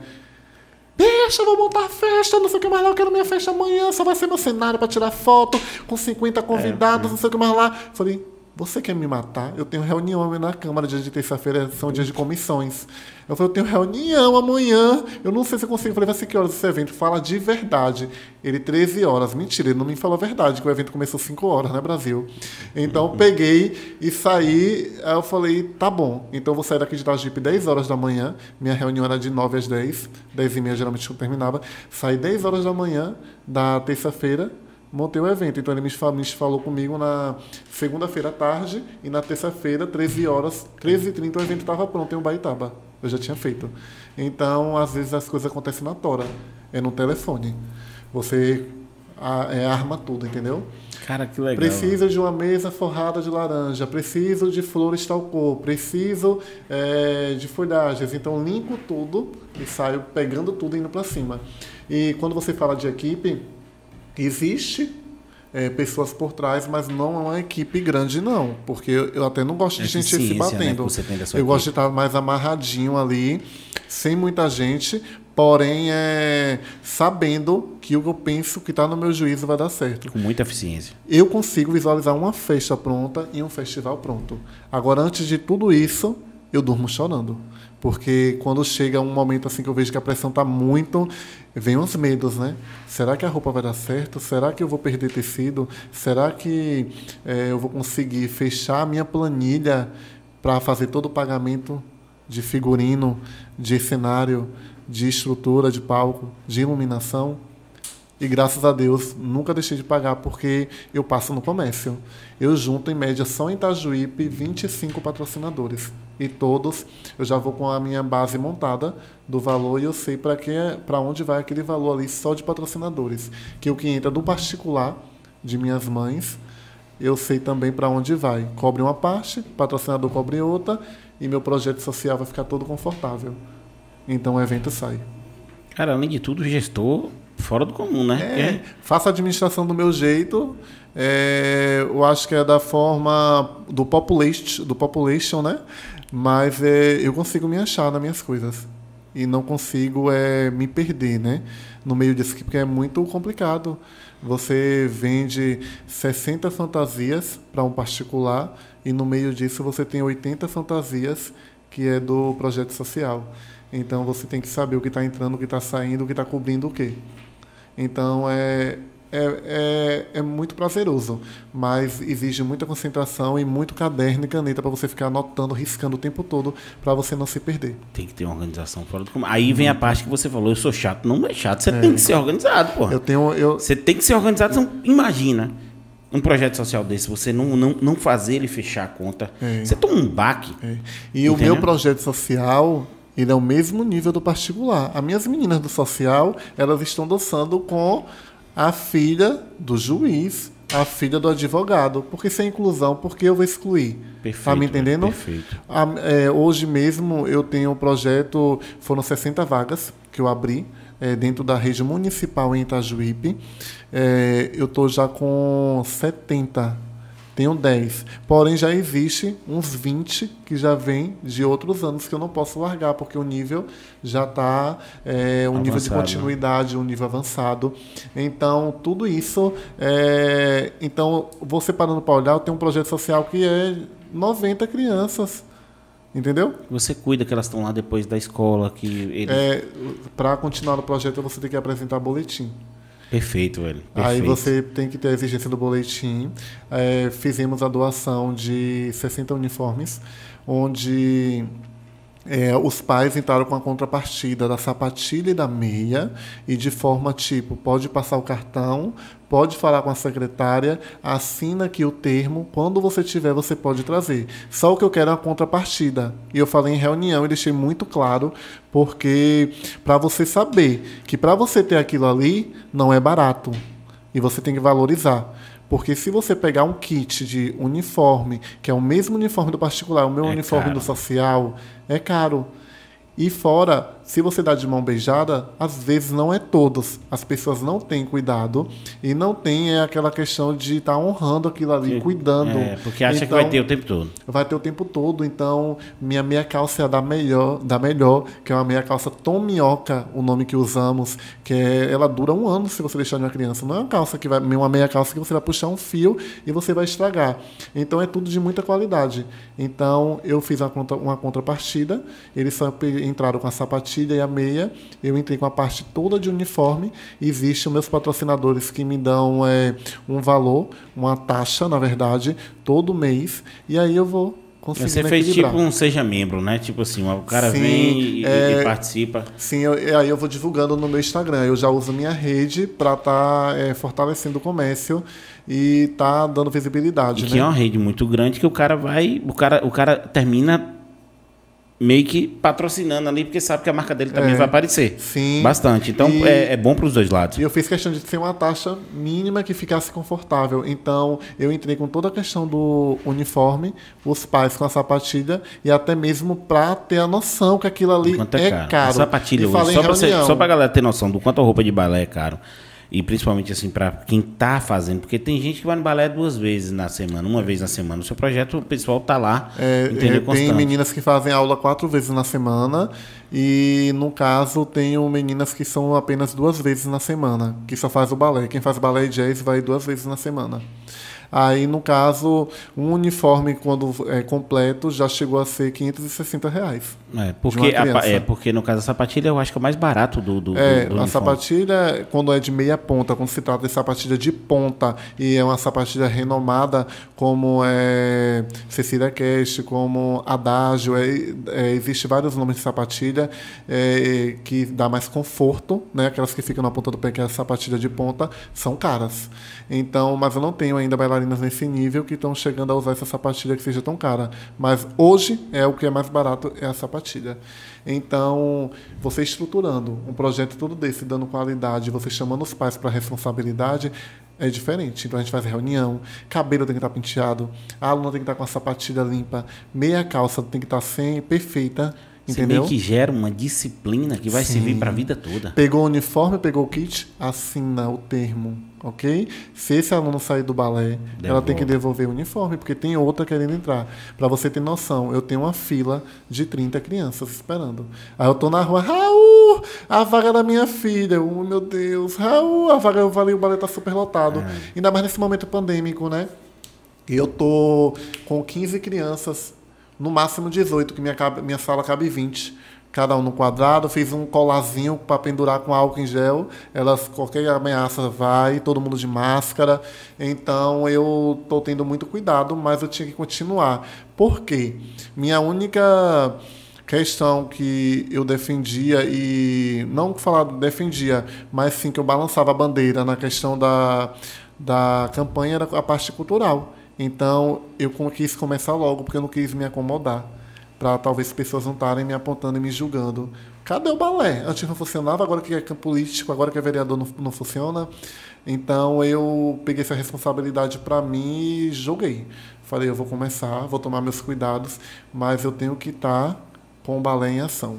Entendi, cara, que massa, velho. Agora saber aquela parte que, que- aquela parte que todo mundo é curioso.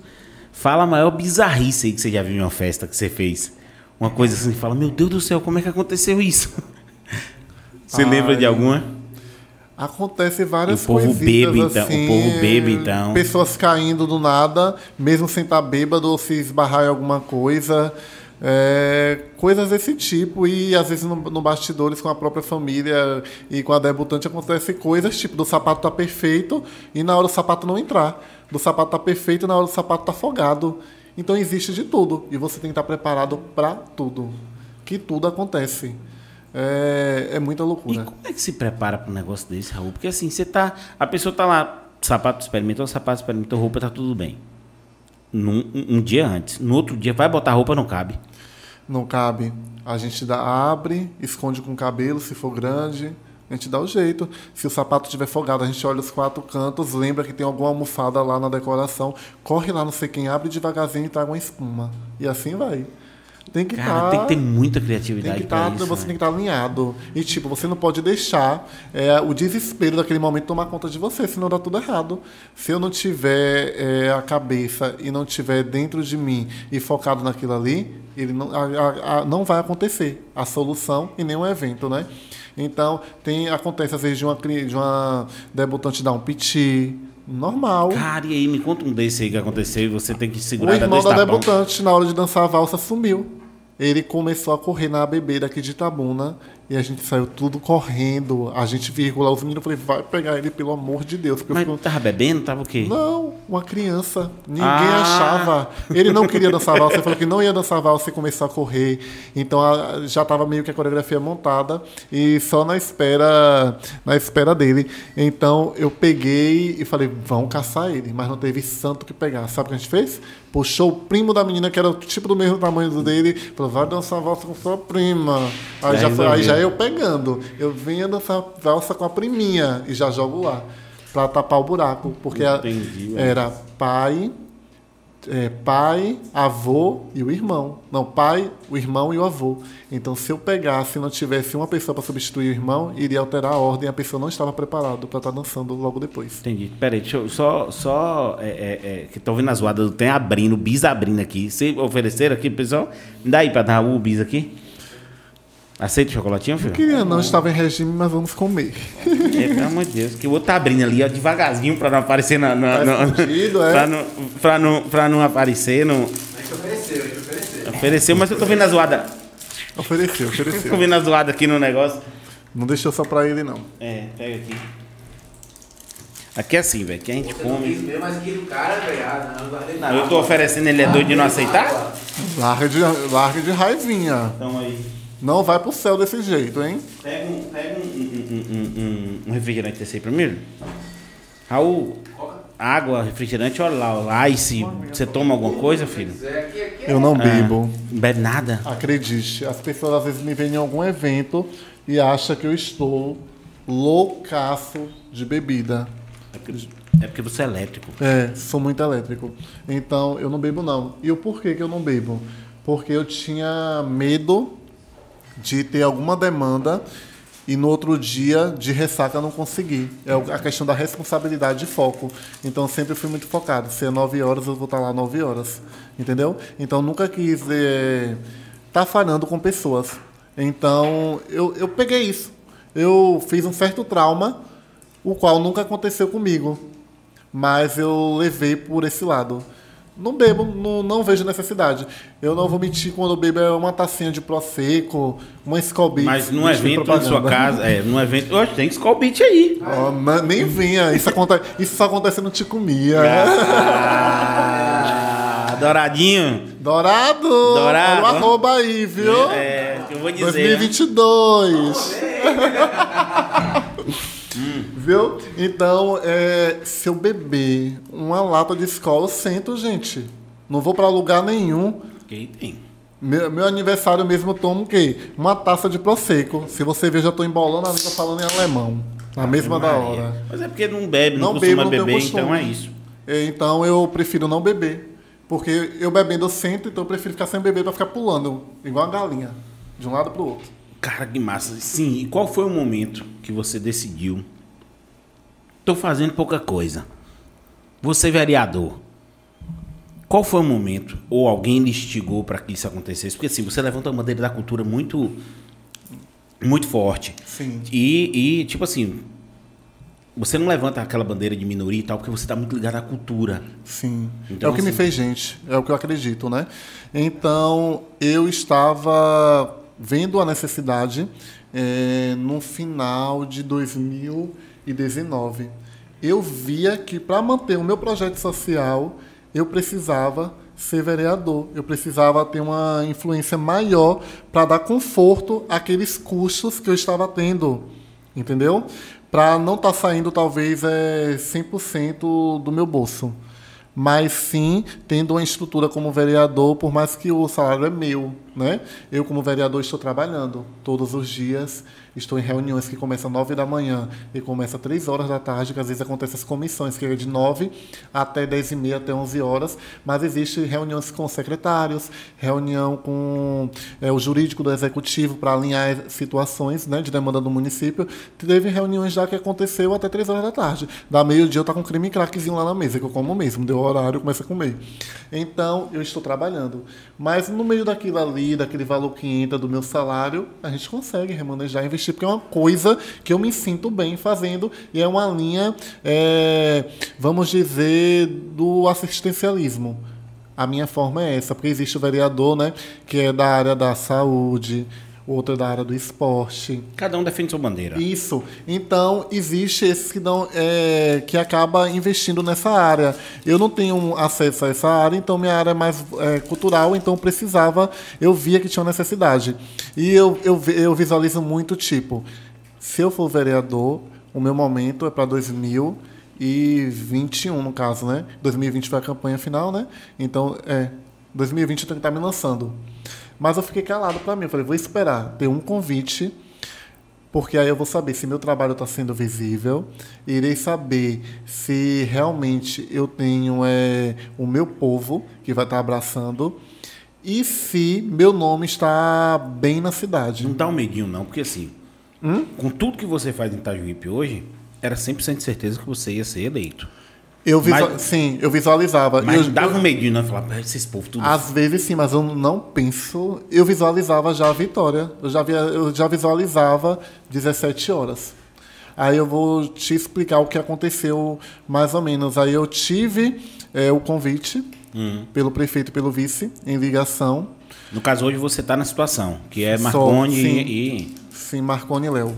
Aí, Marconi prefeito, Léo vice-prefeito. Eu peguei e falei, meu Deus, recebi a ligação. Falei, Léo, não sei se estou preparado. Ele, Raulzinho, o seu nome está bombando na cidade. Você é referência, você tem um trabalho espetacular com as crianças, você é um jovem, você é a pessoa da cultura, você tudo que faz é, tem comprometimento e as pessoas sabem da sua índole. Aí eu peguei e falei, mas eu nem título tenho. Me assaltaram, levaram. Ele, ah, a gente dá um jeito. Eu falei, mas está no momento de pandemia, como a gente vai puxar isso? Como vai conseguir esse título? Eu fiquei calado. Eu fiquei assustado, não vou mentir. Aí a Tainá estava até lá em casa nessa época. Ela, eu falei, eu fui convidado para ser vereador, candidato. Eu fiquei calado, nem para minha irmã, nem para amanhã eu falei. Fiquei calado, porque eu acho que ela, eu falei, elas vão falar que eu sou doido. Aí eu fiquei para mim, e quando chegou, eh, eu entrei em oração. Ajoelhei e falei, meu Deus, se for da sua vontade, que o Seja Senhor me mostre o caminho e vá me direcionando. Eh, se for de sua vontade, que eu ache uma xerox desse título ou alguma coisa que eu consiga. Minha preocupação era só essa. Por mais que era fácil de se resolver, mas eu achava que não era, porque estava tudo fechado, estava tudo complicado. Aí eu peguei e entrei em oração e fiquei. Aí não, não procurei. Menino, quando fui procurar na pasta, depois de uma semana, eu puxei a primeira pasta, que eu sou um doido, organizado e desorganizado ao mesmo tempo, mas eu sei onde está tudo. Eu consigo Você consegue, saber. você consegue se achar no meio de sua desorganização, mas. Uma, de- uma desorganização organizada, porque eu acabo sendo tão organizado às vezes que eu me perco aonde eu coloquei cada coisa, porque acaba criando é, muita referência. Referência do balé, referência de look, é referência de festival, é referência de orçamentos, então é muita coisa, e vida pessoal. Então eu falei, vou lá, mexi. No que eu mexi na primeira pasta, puxei a, a segunda folha, quando eu vi, olha o título. Eu, isso é um sinal, já levei como um sinal É, mas- positivo. mas eu é pedi, sinal. pedi em oração e eu tenho certeza que Deus honrou. Aí eu peguei e fiquei calado. Eu falei, eu vou lançar minha campanha. Aí depois falei para minha família, para minha mãe e minhas irmãs. E aí fiquei, aí pedi eh, sigilo.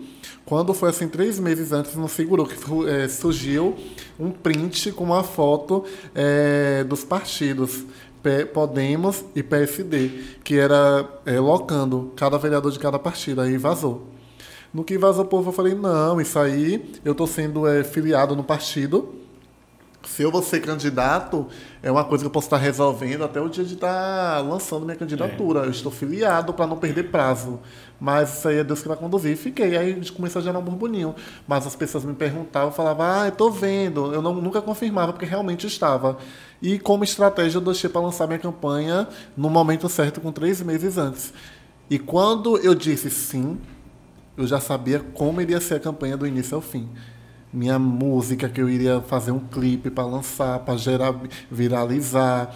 Eu sabia que meu. Minha, Já estava pronto igual a festa. Já. A- a- Você tá entrando, entrando na Câmara de Vereadores já estava pronto. Eu nunca fui vereador, eu nunca fui candidato a vereador, mas eu sempre trabalhei no meio e fiz efeito visual de candidato. Então sei todas as estratégias para ir em cima.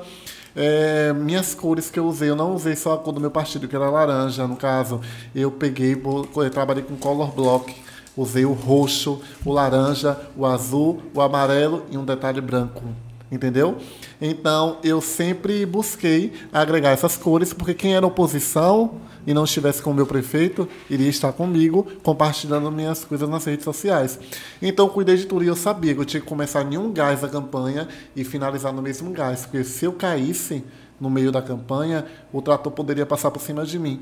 E eu não poderia estar sendo o candidato eleito. Porque se você começa a campanha em um gás, você tem que mostrar que você tem bala o tempo todo e criatividade. Quando chegou na reta final, eu falava, meu Deus, eu não sei mais o que inventar. Eu vou fazer o quê para ser a minha última chamada, no caso, que é a última postagem que eu creio que é na sexta-feira ou é na quinta-feira, né? Na semana de campanha. Eu fui escrever um roteiro de um vídeo em casa, 23 horas, Meia-noite já tinha terminado e 8 horas da manhã eu já estava no lago gravando. Falei para a pessoa que gravava meu vídeo: Tássio, amanhã vamos fazer um vídeo. Ele, como isso, rapaz? Eu falei: Você tem disponibilidade? Eu tenho, mas o roteiro. Eu falei: Não se preocupe, o roteiro eu Tá faço. pronto. na hora eu te explico. É, como vai ser isso? Eu falei: Vamos buscar pessoas referência. Aí falei com Cláudia Dória, pedi para ela falar sobre né, minha, toda a minha parte cultural na área do balé, trabalho com ela, eh, pedi para fazer no teatro, fiz uma professora minha da área de eh, professora de educação artística. Então, peguei pessoas referências, mo- mostrei na beira do lago a coreografia e também levei a questão do vereador não é só, né, eh, sei que a função é legislar, mas existe muito mais do que o legislar. Então, eu fiz uma campanha qual eu estava sabendo de tudo. Tudo que eu soltava, eu já sabia que era para cada momento.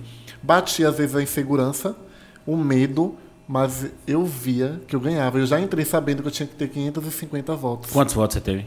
598. Campanha perfeita, bateu É, certo. Eu tive uma reunião com o Zezé Mansur, que é uma pessoa que entende muito de política em Itajuípe. Ele é ex-vereador por vários mandatos. Ele falou: Você sabe que nesse partido que você tá, você tem que ter 550 votos, né? Eu falei: Ai meu Deus, como.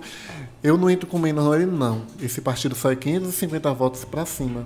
Portanto, o candidato que perdeu, né, que não entrou do meu partido, ele teve 542, eu creio.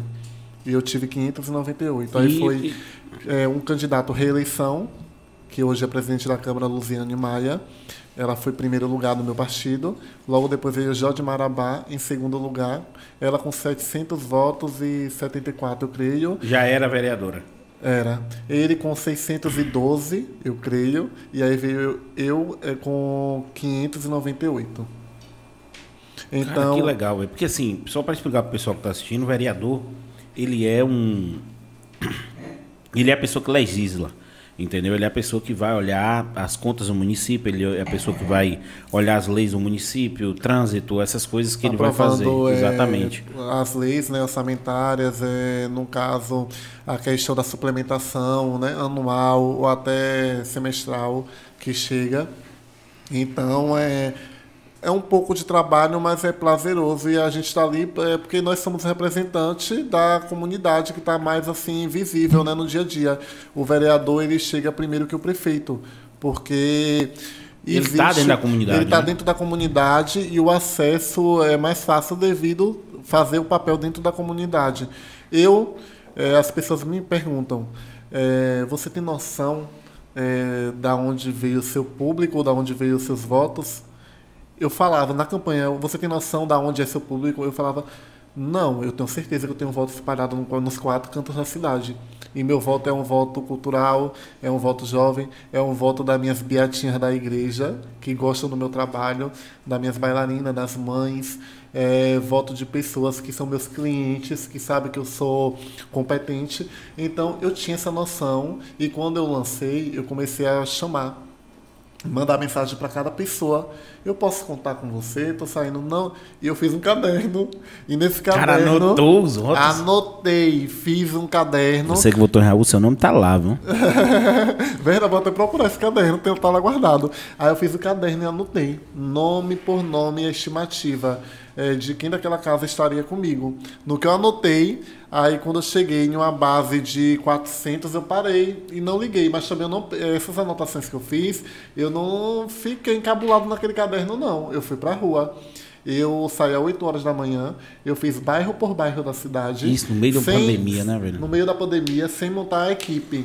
Saía eu, um amigo meu que ficou dirigindo comigo, me ajudando. Ele me deixava num bairro, eu fazia o bairro todinho andando casa por casa, colocando panfletos, eh, falando porque eu estava saindo, fiz minha biografia todinha de história de vida disso que eu estou contando aqui. E aí eu fui e não montei equipe de trabalho de campanha em momento nenhum.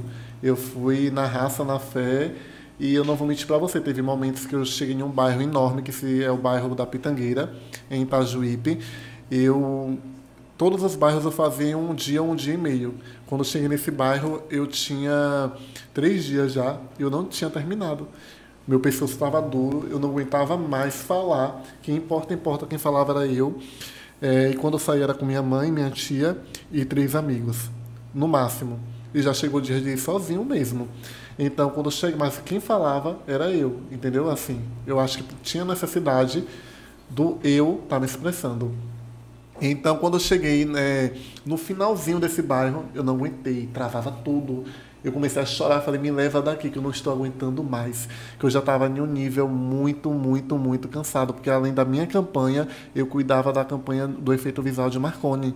Então, saía às 8 horas da manhã, fazia eh, o bairro, parava meio-dia, almoçava. No restaurante mesmo, fazia toda a minha planilha do que eu tinha que fazer à tarde. Aí eu voltava para. Aí eu almoçava quando era dia de live míssil, que era através de live. Eu parava, decorava a live de meio de uma hora até três horas. Por quê? O sol estava muito quente. Então nessa hora eu estava decorando. Então tinha três horas de relógio para estruturar toda a live, encher bola, decorar, fazer tudo que tinha. Aí quando acabava três horas eu fazia de três até às 18 horas. Voltava pro bairro que eu estava. Chegava em casa às 18, 7 horas eu já tinha que estar na live. Porque todos os vereadores faziam parte e tinha que estar ali participando da live. Então, para mim era muito cansativo. Então, o que eu fazia para mim, eu fazia dobrado, porque eu tinha Caramba, que cuidar da campanha Que dele. loucura. Carreata, logística de onde solta fogos, onde não solta, é, clipe, vídeo, tudo que você imaginar. Então fazia para mim e para ele. Então era muito puxado. Aí quando chegava em casa, também era dormir, outro dia acordar pronto. Pronto, sem estar pronto, porque às vezes eu ia dentro do carro, a pessoa dirigindo e eu tipo, quero voltar para casa que eu não tô aguentando, mas sabendo que eu tinha que ir para rua.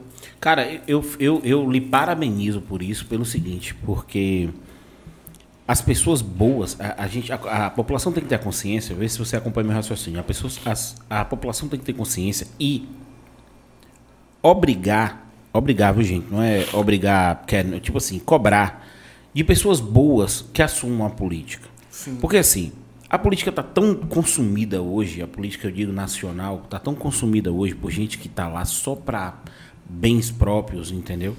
Que quem é bom não quer ir. Quem é bom, fala assim, eu sou honesto, eu sou bom, eu, eu sei que para mudar o ambiente que eu estou, eu preciso ser um agente político, porque eu vou mudar efetivamente aquilo ali.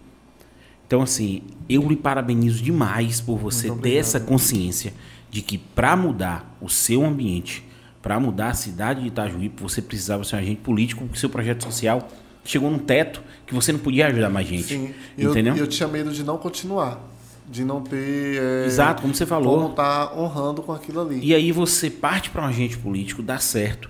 Entendeu? Então, assim, a gente precisa de gente boa, gente que trabalha, gente que vem da iniciativa privada, principalmente que sabe quanto é o, o- valor do seu esforço.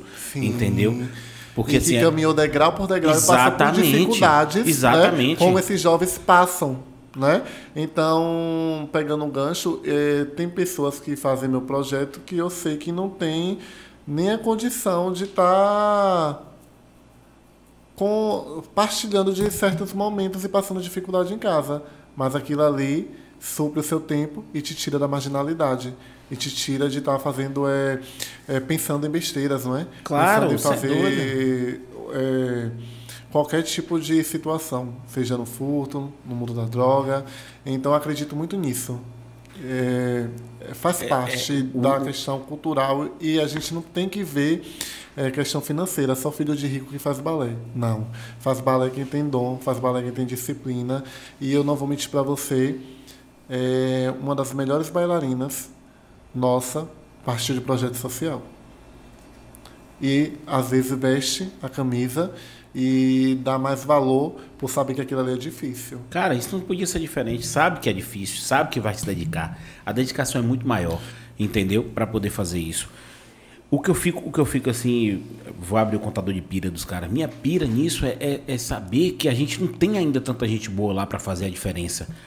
E que um só talvez não consiga mudar isso, entendeu? Mas assim, a gente percebe hoje que várias pessoas com esse perfil seu estão querendo entrar para política e estão querendo tá fazer a vindo de diferença. uma linha diferente. Exato. É, não tá aquela coisa engessada. É, a Câmara mesmo de Itajuípe hoje, Ave Maria, é perfeito. A- estamos muito unidos, espero ainda se continue. Né? É, teve mesmo o piso salarial, a PL, é, a questão do piso salarial dos enfermeiros, do te- dos técnicos de trabalho. A Câmara toda se fez presente, é, estamos, estávamos ali junto com os enfermeiros. é, se tem alguma demanda que é algo que tem que se resolver, é, que nós sabemos que nós temos autonomia para isso, mas a gente prefere fazer uma audiência para a cidade estar sabendo, para a população estar por dentro do que está É isso aí, acontecendo. porque eu sempre tá? falo aqui. Porque eu penso assim, se for de direito e se for de lei, é direito seu. Vamos resolver, vamos solucionar. Então, se é uma lei que vai ser quebrada, se é, como é o nome, uma questão do piso salarial que precisa, vamos explanar, vamos abraçar, entendeu? Mas como? É, sabendo que nós somos legisladores, vereadores. Quem tá com a Às caneta. vezes vem de lá de É. cima. Mas nós, como vereadores, estamos ali apoiando, eh, debatendo e pedindo até mesmo para que a comunidade ajude, Participe, participe. Porque assim, Então- é- é- eu não consigo entender quando um prefeito entra, os vereadores entram numa cidade e eles não conseguem entender a demanda da cidade.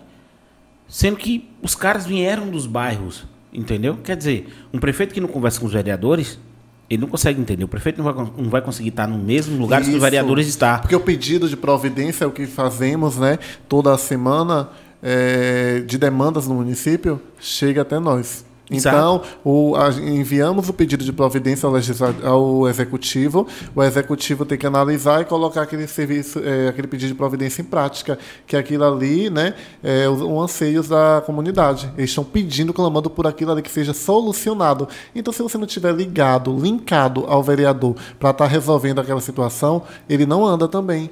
Porque nós que Isso. estamos ouvindo. em E isso eu digo a todos. Porque assim, ó, você percebe na política quando o cara tá bem engajado, quando o cara tá bem intencionado, quando ele é de oposição, entendeu? E ele, mesmo que ele soque o pau no prefeito, que ele bata lá no prefeito, ele diga, ó, esse bairro tá precisando disso, o prefeito vai lá e faz. Na hora do que for bom para a comunidade, ele tá ali junto. Exatamente. Não é somando. Exatamente. Eu acho que você tem que ser uma oposição inteligente. né? Exato, Você entendeu? tem E que somar. Você não, não tá ali para embarreirar. Você tá para facilitar a vida de pessoas. E na minha campanha eu fui muito, muito sincero em tudo. É, na forma de agir, promessas, emprego. É, você, minha área cultural, fazer o, o, que eu puder estar transitando para ser confortável à minha população, eu vou. Eu participo de todas as reuniões. Até o reunião de comissão, que não é da minha. que eu não sou, no caso, relator, que eu não É, que tenho. não era sua é, alçada que você tá fora. não é da do- minha alçada, eu estou ali presente, opinando, né? Hoje a Câmara está toda assim, todo mundo participa de tudo, tá muito bacana e não tá uma Câmara engessada, é o que eu falo. É, tá vindo em um outro olhar, porque por que aqui não pode acontecer isso? Por que tem que falar isso? Por que tem que estar assim, com a mão para tirar uma foto? Por que você não pode colocar a mão normal? Sendo que a população quer a simplicidade, a população quer o contato, a É. população quer a melhoria. Isso, então, você tem que estar com aquilo ali aberto. Você tem que estar com aquilo ali com um olhar, uma cara diferente. E hoje, mais do que nunca, não é porque eu estou lá dentro, ela está com a cara diferente. E as pessoas conseguem visualizar no Instagram, é, na sessão, entendeu? Então é elogiando muito isso. Então é sinal que realmente está acontecendo. Então você, você hoje, fazendo parte da, da situação, você avalia o, o, o, o governo de Marconi como um governo que está melhorando, tá melhorando Sim. Itajuípe. Ele é muito técnico. É, Marconi, antes de ser prefeito, participava de todos os movimentos que ele ajudava, né? Fazia torneios na cidade, é, arrecadava alimentos do, dos times e também ele colocava uma parte como empresário. E ele que fez né, acontecer essa questão. É, a gente saía, ele mesmo morando no Catar, ligava. É, Raulzinho, vai lá. Ligava, não, mandava mensagem pelo Message mesmo pelo Facebook para ajudar, para estar tá, é, direcionando com a galera essas cestas básicas, fazendo essas doações.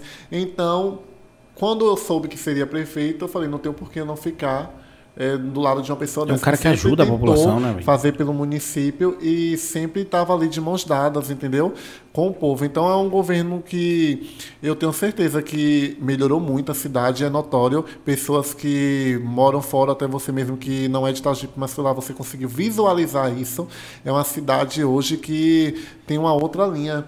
É uma cidade que tenho certeza que vai crescer. Lógico que tem coisas que tem que melhorar, tem, mas sabemos que a emenda eh, do deputado vem, a questão da, eh, das licitações acontece né, para empresas, mas a gente às vezes não, não se bate com tanta gente responsável e pessoas que têm a competência, que ganham a licitação e vai entregar aquela obra no prazo. Então acontece essas coisinhas, mas é uma cidade que hoje está tá com outro ar. É uma, é uma cidade que você tem um São Pedro referência. Eu Marconi, Raul, volta com esse São Pedro. Na verdade, a gente tem que pedir para chegar a vacina, né? é, temos que pedir para 2022 Chega aí a já tá vacina tudo pra gente fazer essa tranquilo, festa. Que festa maravilhosa, boa, que né? festa, Festa segura, não é? Nossa senhora, velho, que festa boa. muito organizada, e sem falar que o povo da cidade é muito acolhedor, é, as pessoas se sentem à vontade dentro de Itajuípe, e é uma festa muito organizada. E em 2020, o nível dessa festa ia vir pocando. Estava vindo com uma proposta muito E é diferenciada. você que vai fazer, é claro. É, no caso, foi no ano da pandemia que a gente já estava estudando. Portanto, o São Pedro, o primeiro que teve, em 2017, eu creio, é, eu fui chamado com 29 dias faltando para o evento. Caramba. Foi uma loucura que tinha que decorar o centro da cidade antes, para depois é, fazer, no Aí caso... é uma estrutura o São pesada. Ah, mas aí eu nem dormia, mas a gente foi para campo e conseguimos. Então, o de 2020 iria ser uma estrutura muito, muito bacana. Já ia ter uma, uma estrutura em musicalidade, em banda mais pesada, eh, bandas mais eh, conhecidas, né? Por mais que a gente fazer um São Pedro com uma banda ou outra conhecida, esse iria vir com mais referências Mas nacionais. 2022 tá aí, viu, Marconi? Em 2022 Fé a gente vai fazer uma festona. Fé em Deus. Então, é assim, tem o lazer, tem o esporte, tem toda essa questão de, de um olhar diferenciado. E eu tenho certeza que vai vir melhorar, né? Vem pretensões futuras aí para 2022. Ó, o também. spoiler, viu?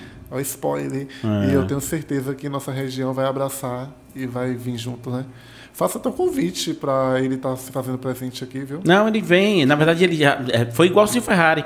Ele Foi? tinha uma reunião, é, Marconi, Sim. aquele velho abraço pra você, meu querido. Marconi é muito gente fina. Sim. Aí conversei com o Marcelinho, é, só que eles tinham um encontro aqui em Itabuna com alguns deputados e tal. E aí, ele, depois desse encontro, ele ia vir pra cá. Tava marcado para as 8 horas da noite. Entendeu? Que a gente faz todo dia 8 horas da noite. Porque todo mundo aqui trabalha. Caiu. O, o- o- teve um problema lá com os deputados É. e tal, não sei o que caiu. Então ele ficou de 4 horas da tarde. Aí eu ele falou, porra, tem como, tem como, ó pra você ver, eu ainda botei o bichinho pra ficar rodando tudo aqui, desculpa, Marconi. Aí ele falou bem assim, 4 horas, tem como ser 4 horas? Eu falei, 4 não tem, mas a gente vai lutar pra ser 6, porque a gente chega, chega do trabalho todo mundo 6 horas, aí eu vou organizar as coisas do trabalho, aí os meninos chegam, preparam equipamento, tudo direitinho, a hora que vai tomar banho e tal, não sei o que, pra gente estar pronto 8 pra fazer, porque não atrapalha os trabalhos e a gente termina fazendo. Aí ele falou, cara, ele ficou rodando, ele ficou rodando de 4 horas até 6 horas da tarde Meu aqui, velho. Então, assim, quando chegou às 5 e meia, eu falei. Aí Marcelo me ligou e falou, velho, é, tem como dar uma adiantada? Porque assim, ele tá muito cansado. Eu falei, velho, vai pra Itajuí, porque ele ia pra. Ele ia pra Barra Grande, não, ia pra Camamu. Sim. No outro dia, de manhã cedo, ia ter que sair 6 horas da manhã. Creio que foi aniversário da cidade. Aí, aí eu falei assim, gente, faz o seguinte, vai. e a gente marca para depois, porque a gente tá fazendo todos os dias, entendeu? E só com gente massa. Então, assim.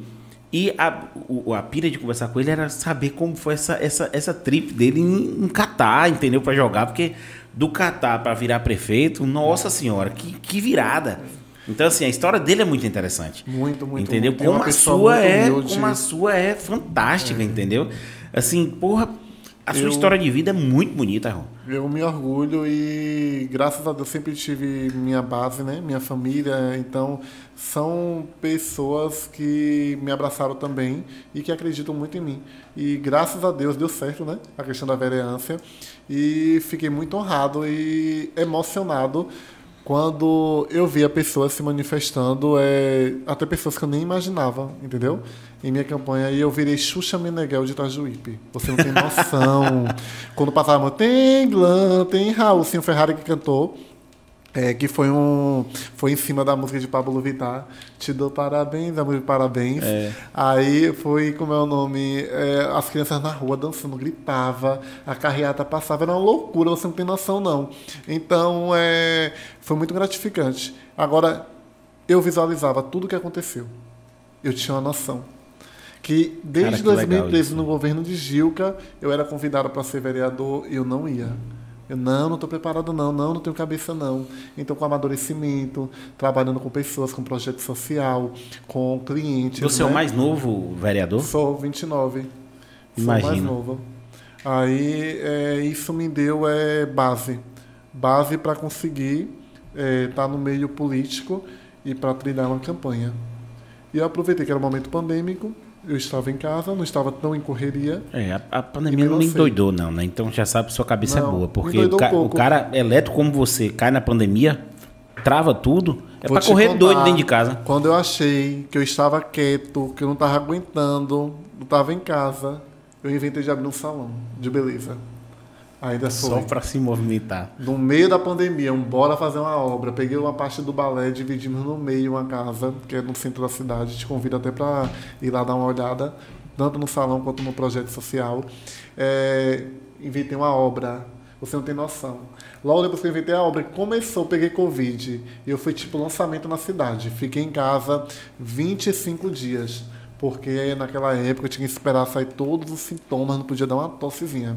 Então fiquei em casa. Quando deu, quando tava no 24, eu comecei a jogar tudo para cima, que eu surtei. Não aguentava mais ficar preso. E eu cuidando dessa obra em videochamada, o arquiteto Trancado indo, dentro de um quarto. trancado, trancado. Meu como Deus como eu moro céu. sozinho e graças a Deus tem uma área muito grande, eu podia circular, eu estava melhor do que outras pessoas, não vou mentir. Dizem, eu tinha um dizem as más línguas que é a casa mais bonita de Itajuípe. A referência foi essa, velho. A gente ia pegar, a gente ia pegar a Tainá. Aham. Aí falou assim: não, aí Tainá falou, tô na casa de Raul. Aham. Aí beleza. Aí quando a gente chegou, eu perguntei assim, onde é a casa de Raul? Ele falou, é a casa, é a maior casa da cidade, é a casa mais bonita da cidade. Você vai achar logo. Falei, caralho, que legal, velho. Isso ai. é muito bom. Aí são dois mil metros quadrados. parou, parou, volta, volta, viu? Aí eu peguei e fiquei em casa, eu ficava rodando, rodando, mas sabe o que é aquilo? Amanhã você tem alta, amanhã você não tem. Menino, eu sortei.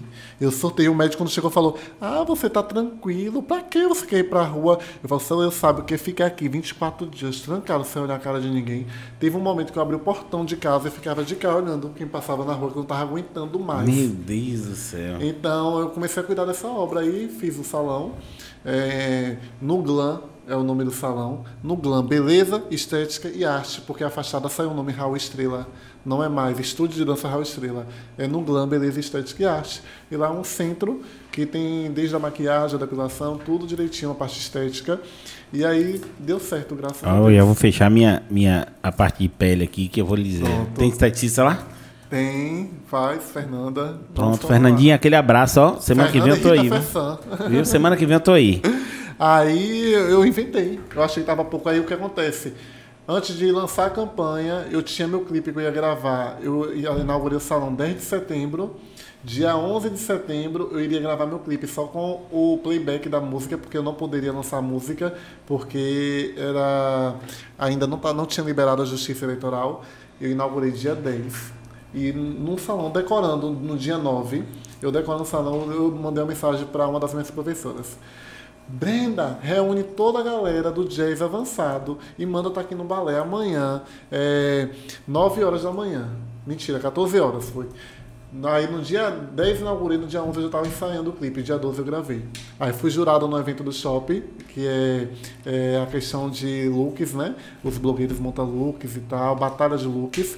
Aí eu peguei, fui jurado, fiquei até meio-dia. Quando eu cheguei em Itajuípe, saí só um dia, já tava um ônibus preparado com a galera no bairro que eu, que eu é, vivi, e vivo até hoje que eu moro vizinho, é, com toda a logística para montar para fazer o clipe. Aí botei um paredão enorme, mas só tocava batida, ninguém via o número, que eu fiz uma produção para ninguém ver o número, é, drone, tudo direitinho, e aí eu fui e embarquei na campanha. Caramba, Inaugurei o salão em um dia, no outro dia já estava tudo coreografado e pronto, o pau quebrou. Aí não, Aí tem foi. como, não tem como não votar. O foco é logística, é muito importante. Cara, se você conseguiu fechar a logística ali de tudo e, É. e organizou, o negócio vai embora. Vai embora. Entendeu? É você focar. Cara, que legal, velho. Que legal saber de sua Então vida. é tudo acontecendo ao mesmo tempo, por isso eu sou eletrizado. É tudo ser. que acontece. Existe também um trabalho né, na igreja. É, todos os eventos que acontecem eu faço de forma voluntária. Às vezes eu vou sozinho, às vezes eu vou com a equipe. Eu gosto de estar ali dentro, sozinho, com aquela igreja vazia, decorando. E o padre também, Padre Edson, um grande abraço, uma pessoa referência na cidade e na região. Faz um trabalho muito bacana dentro de Itajuípe. É, ele conseguiu dar uma balançada né, é, na nossa igreja católica. E é, hoje é uma, é uma, é uma fé a qual está acolhendo cada vez mais pessoas. Né? É, ele conseguiu resgatar pessoas que estavam distantes da igreja, distantes do catolicismo. Então faz um trabalho muito bacana. Eu faço questão de estar sempre lá É, fazendo às todas vezes, as produções. é, às vezes a pessoa ela é católica, mas a missa é tão chata E é isso. que, que a gente tinha. é, Eu sou católico, né? Eu sou assim, Aham. porque eu cresci dentro do, catolic, do catolicismo. Também. Minha mãe é católica, apostólica, romana, praticante fervorosa de grupo, entendeu? Minha mãe é a oração de minha mãe. Canção nova o dia todo. Nossa senhora, a oração de minha mãe é muito forte, entendeu? Então, Aham. assim. Bacana. E aí a gente é da paróquia Nossa Senhora Aparecida, lá de Vitória da Conquista. Sim. Porque eu sou de Conquista, depois fui morar em Salvador e vim pra cá, pra Itabuna. E aí tinha um padre lá, velho, Padre Rafael. Eu adorava as missas. Eu tinha que ir todo domingo pra missa. Mas eu ia arrastado, assim, arrastado. Aí quando eu fui na primeira desse Padre Rafael, eu não sei nem onde ele tá. Pense no padre. Ele. Todo mundo ria na missa dele. Ria a missa toda e, e orava e ria e, e era bom. Era, aí eu comecei a ir. Uma outra coisa, não é engessado. Nossa senhora, o padre era muito bom. Então, assim, se a igreja católica soubesse, ela, ela, ela fazia uma formação com os padres dela. Porque tem missa que você vai, É. fica ali, ó. Horrível. Oh, meu Deus, sem paciência. eu, eu. É isso. Padre Edson ele é uma outra linha e ele consegue revolucionar a cidade. Então, eu faço esse trabalho de arranjo, produções de evento, então tudo de forma voluntária dentro da igreja. É coreografia mesmo, agora está chegando a festa do padroeiro, que eu já estou montando, como eu disse aqui. Então, é, é tudo muito grandioso e prazeroso. E, para mim, eu gosto de estar ali. Eu acho que é o meu momento de paz e conecta, con- conecta, conexão né, com Deus, que eu chego ali, fico no meu mundinho o tempo todo ali e consigo E entregar. você mesmo arrumando, você Eu mesmo, mesmo fazendo. arrumando, eu Esse gosto. momento você para pra falar com eu, Deus. eu faço a parte de produção, mas eu em um evento grande eu não coloco a mão tanto na massa, mas coisas pequenas eu sempre estou ali. Eu fico mais gerenciando no evento grande, mas eu já passei pelo desenho e pela logística desde a textura de flores, escolhendo tudo, entendeu? Tudo que vai acontecer. Porém, eu fico mais solto, rodando. Mas eu sou da prática. Cara, que bacana, velho. Que bacana conhecer sua vida. E Obrigado, sempre voltado nessa parte de, de ajudar as pessoas. Por mais pessoas assim no mundo, gente. Por mais pessoas assim no breve mundo. vai ter o 15 anos comunitário que eu vou lançar em Itajuípe. Não lancei agora devido à pandemia. Eu quero fazer um 15 anos comunitário ano. você vai fazer a festa Vou. de 15 anos de várias pessoas Sim, juntos? eu pretendo estar colocando 10 debutantes. Cada debutante vai ter direito a uma ilha com 30 convidados. Aí eu vou pegar com meus parceiros e junto a minha estrutura. Aí eu quero estar vendo se em 2022 a gente coloca em prática. Cara, que legal E isso. Eu mano. acho muito bacana. Aí a gente vai para dentro dos bairros, fazer uma linha, é, ter uma inscrição, ver os critérios. Tem que bolar, tem que planejar bem planejadinho, né? A questão da escolha. Eu acho deixar até mesmo o bairro para fazer a escolha entre as meninas que fazem 15 anos naquela época, uma votação, mobilizar, entendeu? toda aquela comunidade. Eu acho que vai ser muito bacana. Cara, que foda isso, velho. Isso está em minha cabeça. Assim, se você precisar, você sabe que agora você tem um palco aqui Sim, que é seu, sim. você tem, você tem amigos novos Não aqui. largo mais. Não, você tem amigos novos aqui, o que você precisar, velho, a gente puder te ajudar, parte de edição, parte disso está à disposição. Perfeito. Sempre que você tiver um projeto novo, um trabalho novo, o palco aqui é Perfeito. seu, velho. Muito obrigado. Viu? Muito honrado. bom, muito bom em conversar com você. A gente, assim, ó, tem várias outras coisas para conversar, mas eu vou deixar claro para vocês que a gente está segurando os convidados um pouco, com histórias menores, entendeu? Com parte de vidas menores, porque quando a gente abriu ao vivo, eu quero você aqui de novo. Ah, perfeito. Eu Entendeu? Então, assim, o Pode contar comigo. O ao vivo vai ser uma pegada mais da galera perguntando, entendeu? A gente conversando. A gente, é. Vamos nessa, né? Então aí, é isso aí. Então assim, eu- aí eu tô, eu tô dando economizada no papo com alguns convidados, porque esses caras eu quero aqui de novo, entendeu? E você é um deles, velho. Tá Ah, super obrigado, convidado quando abrir. honrado. Já sabe que, rapaz, agora é, é- o que é interessante disso tudo aqui é o seguinte, eu nunca imaginei que eu ia ter o telefone de Raul Estrela. Ai, meu Deus. Entendeu?